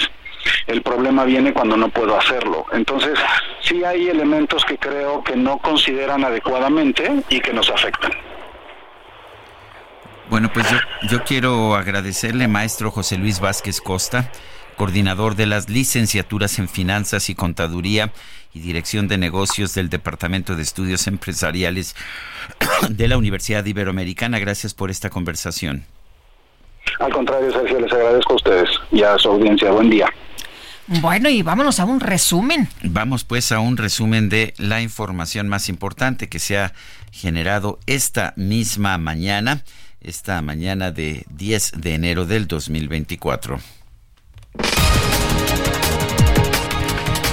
El presidente Andrés Manuel López Obrador informó que la Secretaría de Relaciones Exteriores no tiene reportes de mexicanos afectados por la ola de violencia en Ecuador. No tenemos información sobre mexicanos que estén eh, afectados por estos enfrentamientos. Ha estado pendiente la Secretaría de Relaciones Exteriores, ya emitió un comunicado desde el día de ayer la secretaria Alicia Barcen y vamos a seguir eh, informando. Deseamos de todo corazón que eh, se recupere la paz y que se aleje la violencia. El presidente también llamó a la población de Guerrero a no dejarse engañar por las bandas del crimen organizado que entregan dádivas y despensas. Y no hay que dejarnos engañar. Ahora resulta que ya también estas bandas ya están entregando despensas, frijol con gorgojo, y pollos, y patos, y chivos, y borregos, puercos, cochinos, marranos. Ya, lo digo, no estoy hablando al tanteo. Es que ayer se detuvieron a tres presuntos delincuentes muy cerca de donde se dio el enfrentamiento en Petatlán y sale la gente a apoyarlos y a tomar la carretera. Eso no, no, no es por ahí. El jefe de gobierno de la Ciudad de México, Martí Batres, informó que el encargado de despacho de la Fiscalía Capitalina, Ulises Lara, ya se incorporó a las reuniones de su gabinete de seguridad. Ulises Lara es su excuñado. Y durante una reunión con el presidente palestino Mahmoud Abbas, el secretario de Estado de la Unión Americana, Anthony Blinken, aseguró que Washington apoya diversas medidas tangibles a favor de un Estado palestino. El ministro de Defensa del Reino Unido, Grant Shapps, informó que las fuerzas británicas y estadounidenses repelieron el mayor ataque lanzado hasta el momento por los rebeldes hutíes de Yemen en el Mar Rojo. El presidente del gobierno español, Pedro Sánchez, aseguró que su país sigue con preocupación lógica los hechos violentos registrados en Ecuador. Se oyó la voz de un poeta gritar, caminante no hay camino camino al andar, golpe a golpe, verso a verso. En Italia se dio a conocer la historia de un hombre de 48 años de la ciudad de Como, en la región de Lombardía. Se le bautizó como el Forrest Gump italiano. Después de discutir con su esposa, decidió salir a caminar para calmarse pero terminó recorriendo más de 450 kilómetros a lo largo de una semana. Durante su viaje caminó un promedio de 60 kilómetros por día hasta llegar a la ciudad de Fano, frente al mar Adriático. Ándale. Cuando el poeta es un Si me regañas, Lupita, me voy a caminar para calmarme. Ay, ay, ay, qué cosa, qué cosa. Este ha de haber estado muy abrumado, ¿no? Sí, imagínate la discusión. Bueno, pues vámonos a otros temas. Fíjese usted que la Red por los Derechos de la Infancia en México compartió los resultados del balance anual Redim 2023. Y Tania Ramírez, te saludo con mucho gusto, directora de la Red por los Derechos de la Infancia en México. Muy buenos días. Hola Lupita y Sergio, muy buen día. Espero que sea un gran año para ustedes, para la audiencia pero sobre todo para niñas, niños, adolescentes en este país. Pues esperemos que sí, porque la situación para ellos es realmente muy difícil. Y cuéntanos qué resultados ha arrojado este informe. Pues sí, una situación difícil. Eh, si bien es cierto que hay algunos indicadores en donde se observan mejorías, eh, por ejemplo, el asunto de los homicidios o de los feminicidios, pues nos preocupa muchísimo que, por ejemplo, eh, durante el año que cerró, 2095 niñas, niños, adolescentes fueron víctimas de homicidios, ¿no? Eh, y por hablar de feminicidio, ojo, ese feminicidio que nos ha costado tanto entender como país y que nos está costando entender que está sucediendo en contra de adolescentes, si me permiten la expresión, y de niñas, eh, pues tuvo un decremento, fueron 93 casos en el 2022 y para el año pasado fueron 58. bien, pero no podemos estar contentas con el hecho de ser el país en el que una niña o una eh, adolescente pueda ser asesinada, ¿no? Sobre todo por motivos de género y con la impunidad que sabemos que ronda estos casos, pero que es mucho más acentuada cuando se trata de, de niñez y adolescencia. Entonces, algunos de los indicadores, digamos, de los delitos o de las formas de violencia más graves están reunidas en ese balance y también otras preocupaciones más estructurales como la pobreza, eh, la carencia de acceso a servicios de salud que observan eh, niñas, niños, adolescentes, porque hay que recordar que estamos en un año en el que México tendrá que rendir información ante el Comité de los Derechos del Niño por haber eh, suscrito esta convención.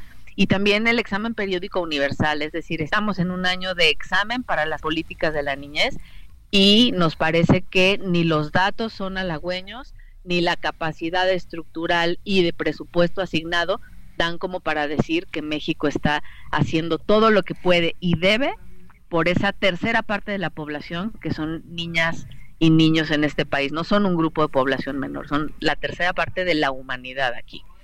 Tania, eh, si pudieras elegir cuál es el problema principal de los niños y los adolescentes en nuestro país, ¿cuál dirías tú que es el, el problema de la de la violencia contra las adolescentes o, señalarías otro problema como el más urgente?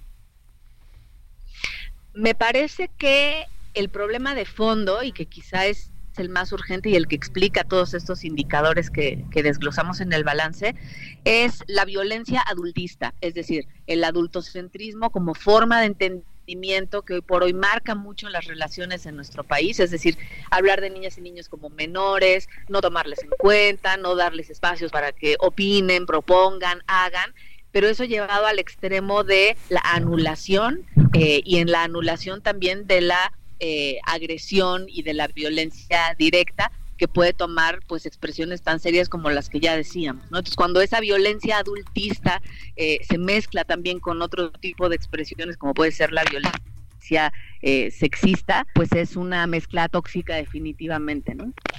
Eh, Tania, ¿qué se puede hacer o qué se está haciendo precisamente pues para atender a estas infancias? Se pueden hacer muchas cosas y también están recuperadas en este balance y en un pliego petitorio que hicieron niñas, niños adolescentes con más de 30 puntos en los que le piden al presidente, se lo fueron a entregar a Palacio Nacional el viernes pasado, eh, en donde se hacen eh, peticiones muy concretas, pero también casi obvias por generales y estructurales, como son mejorar el presupuesto asignado a niñas y adolescencia. No puede ser que el incremento al presupuesto sea 15 veces menor que el de la Defensa Nacional, por ejemplo. Ahí se nota dónde están las preocupaciones y las prioridades. Eh, se tiene que robustecer el CIPINA, el Sistema de Protección Integral de Derechos de Niñas, Niños y Adolescentes, ¿no? que en este año que cerró, vimos un par de intentos para desmantelarlo, por no decir desaparecerlo en términos de capacidad. Eh, y se tiene también que mejorar la articulación de todas las instituciones para que piensen en clave de niñez niñas y niños no son únicamente asunto de la Secretaría de Educación Pública cuando toca las escuelas, ni de salud cuando toca por las vacunas. Tenemos que empezar a pensar y para eso los sistemas de protección integral son buenos, son un diseño institucional para lograrlo, eh, en que toda persona servidora pública le debe de dedicar un pedazo de su día, de su tiempo y de su dinero a niñas, niños y adolescentes. Muy bien, pues Tania, muchas gracias por platicar con nosotros esta mañana. Muy buenos días. Muchísimas gracias a ustedes por el espacio y que sea un, muy buen año. Gracias, igualmente. Eh, son las 9 con 54 minutos. Guadalupe, se nos acabó el tiempo. Pues vámonos entonces, que la pasen todos muy bien, disfruten este día y nos escuchamos mañana en punto de las 7. A las 7 en punto. Sí, está bien. buena está hora. Bien, es buena hora, sí, pienso yo, para, para empezar este programa de radio. Así que hasta mañana. Gracias de todo corazón. Heraldo Media Group presentó Sergio Sarmiento y Lupita Juárez.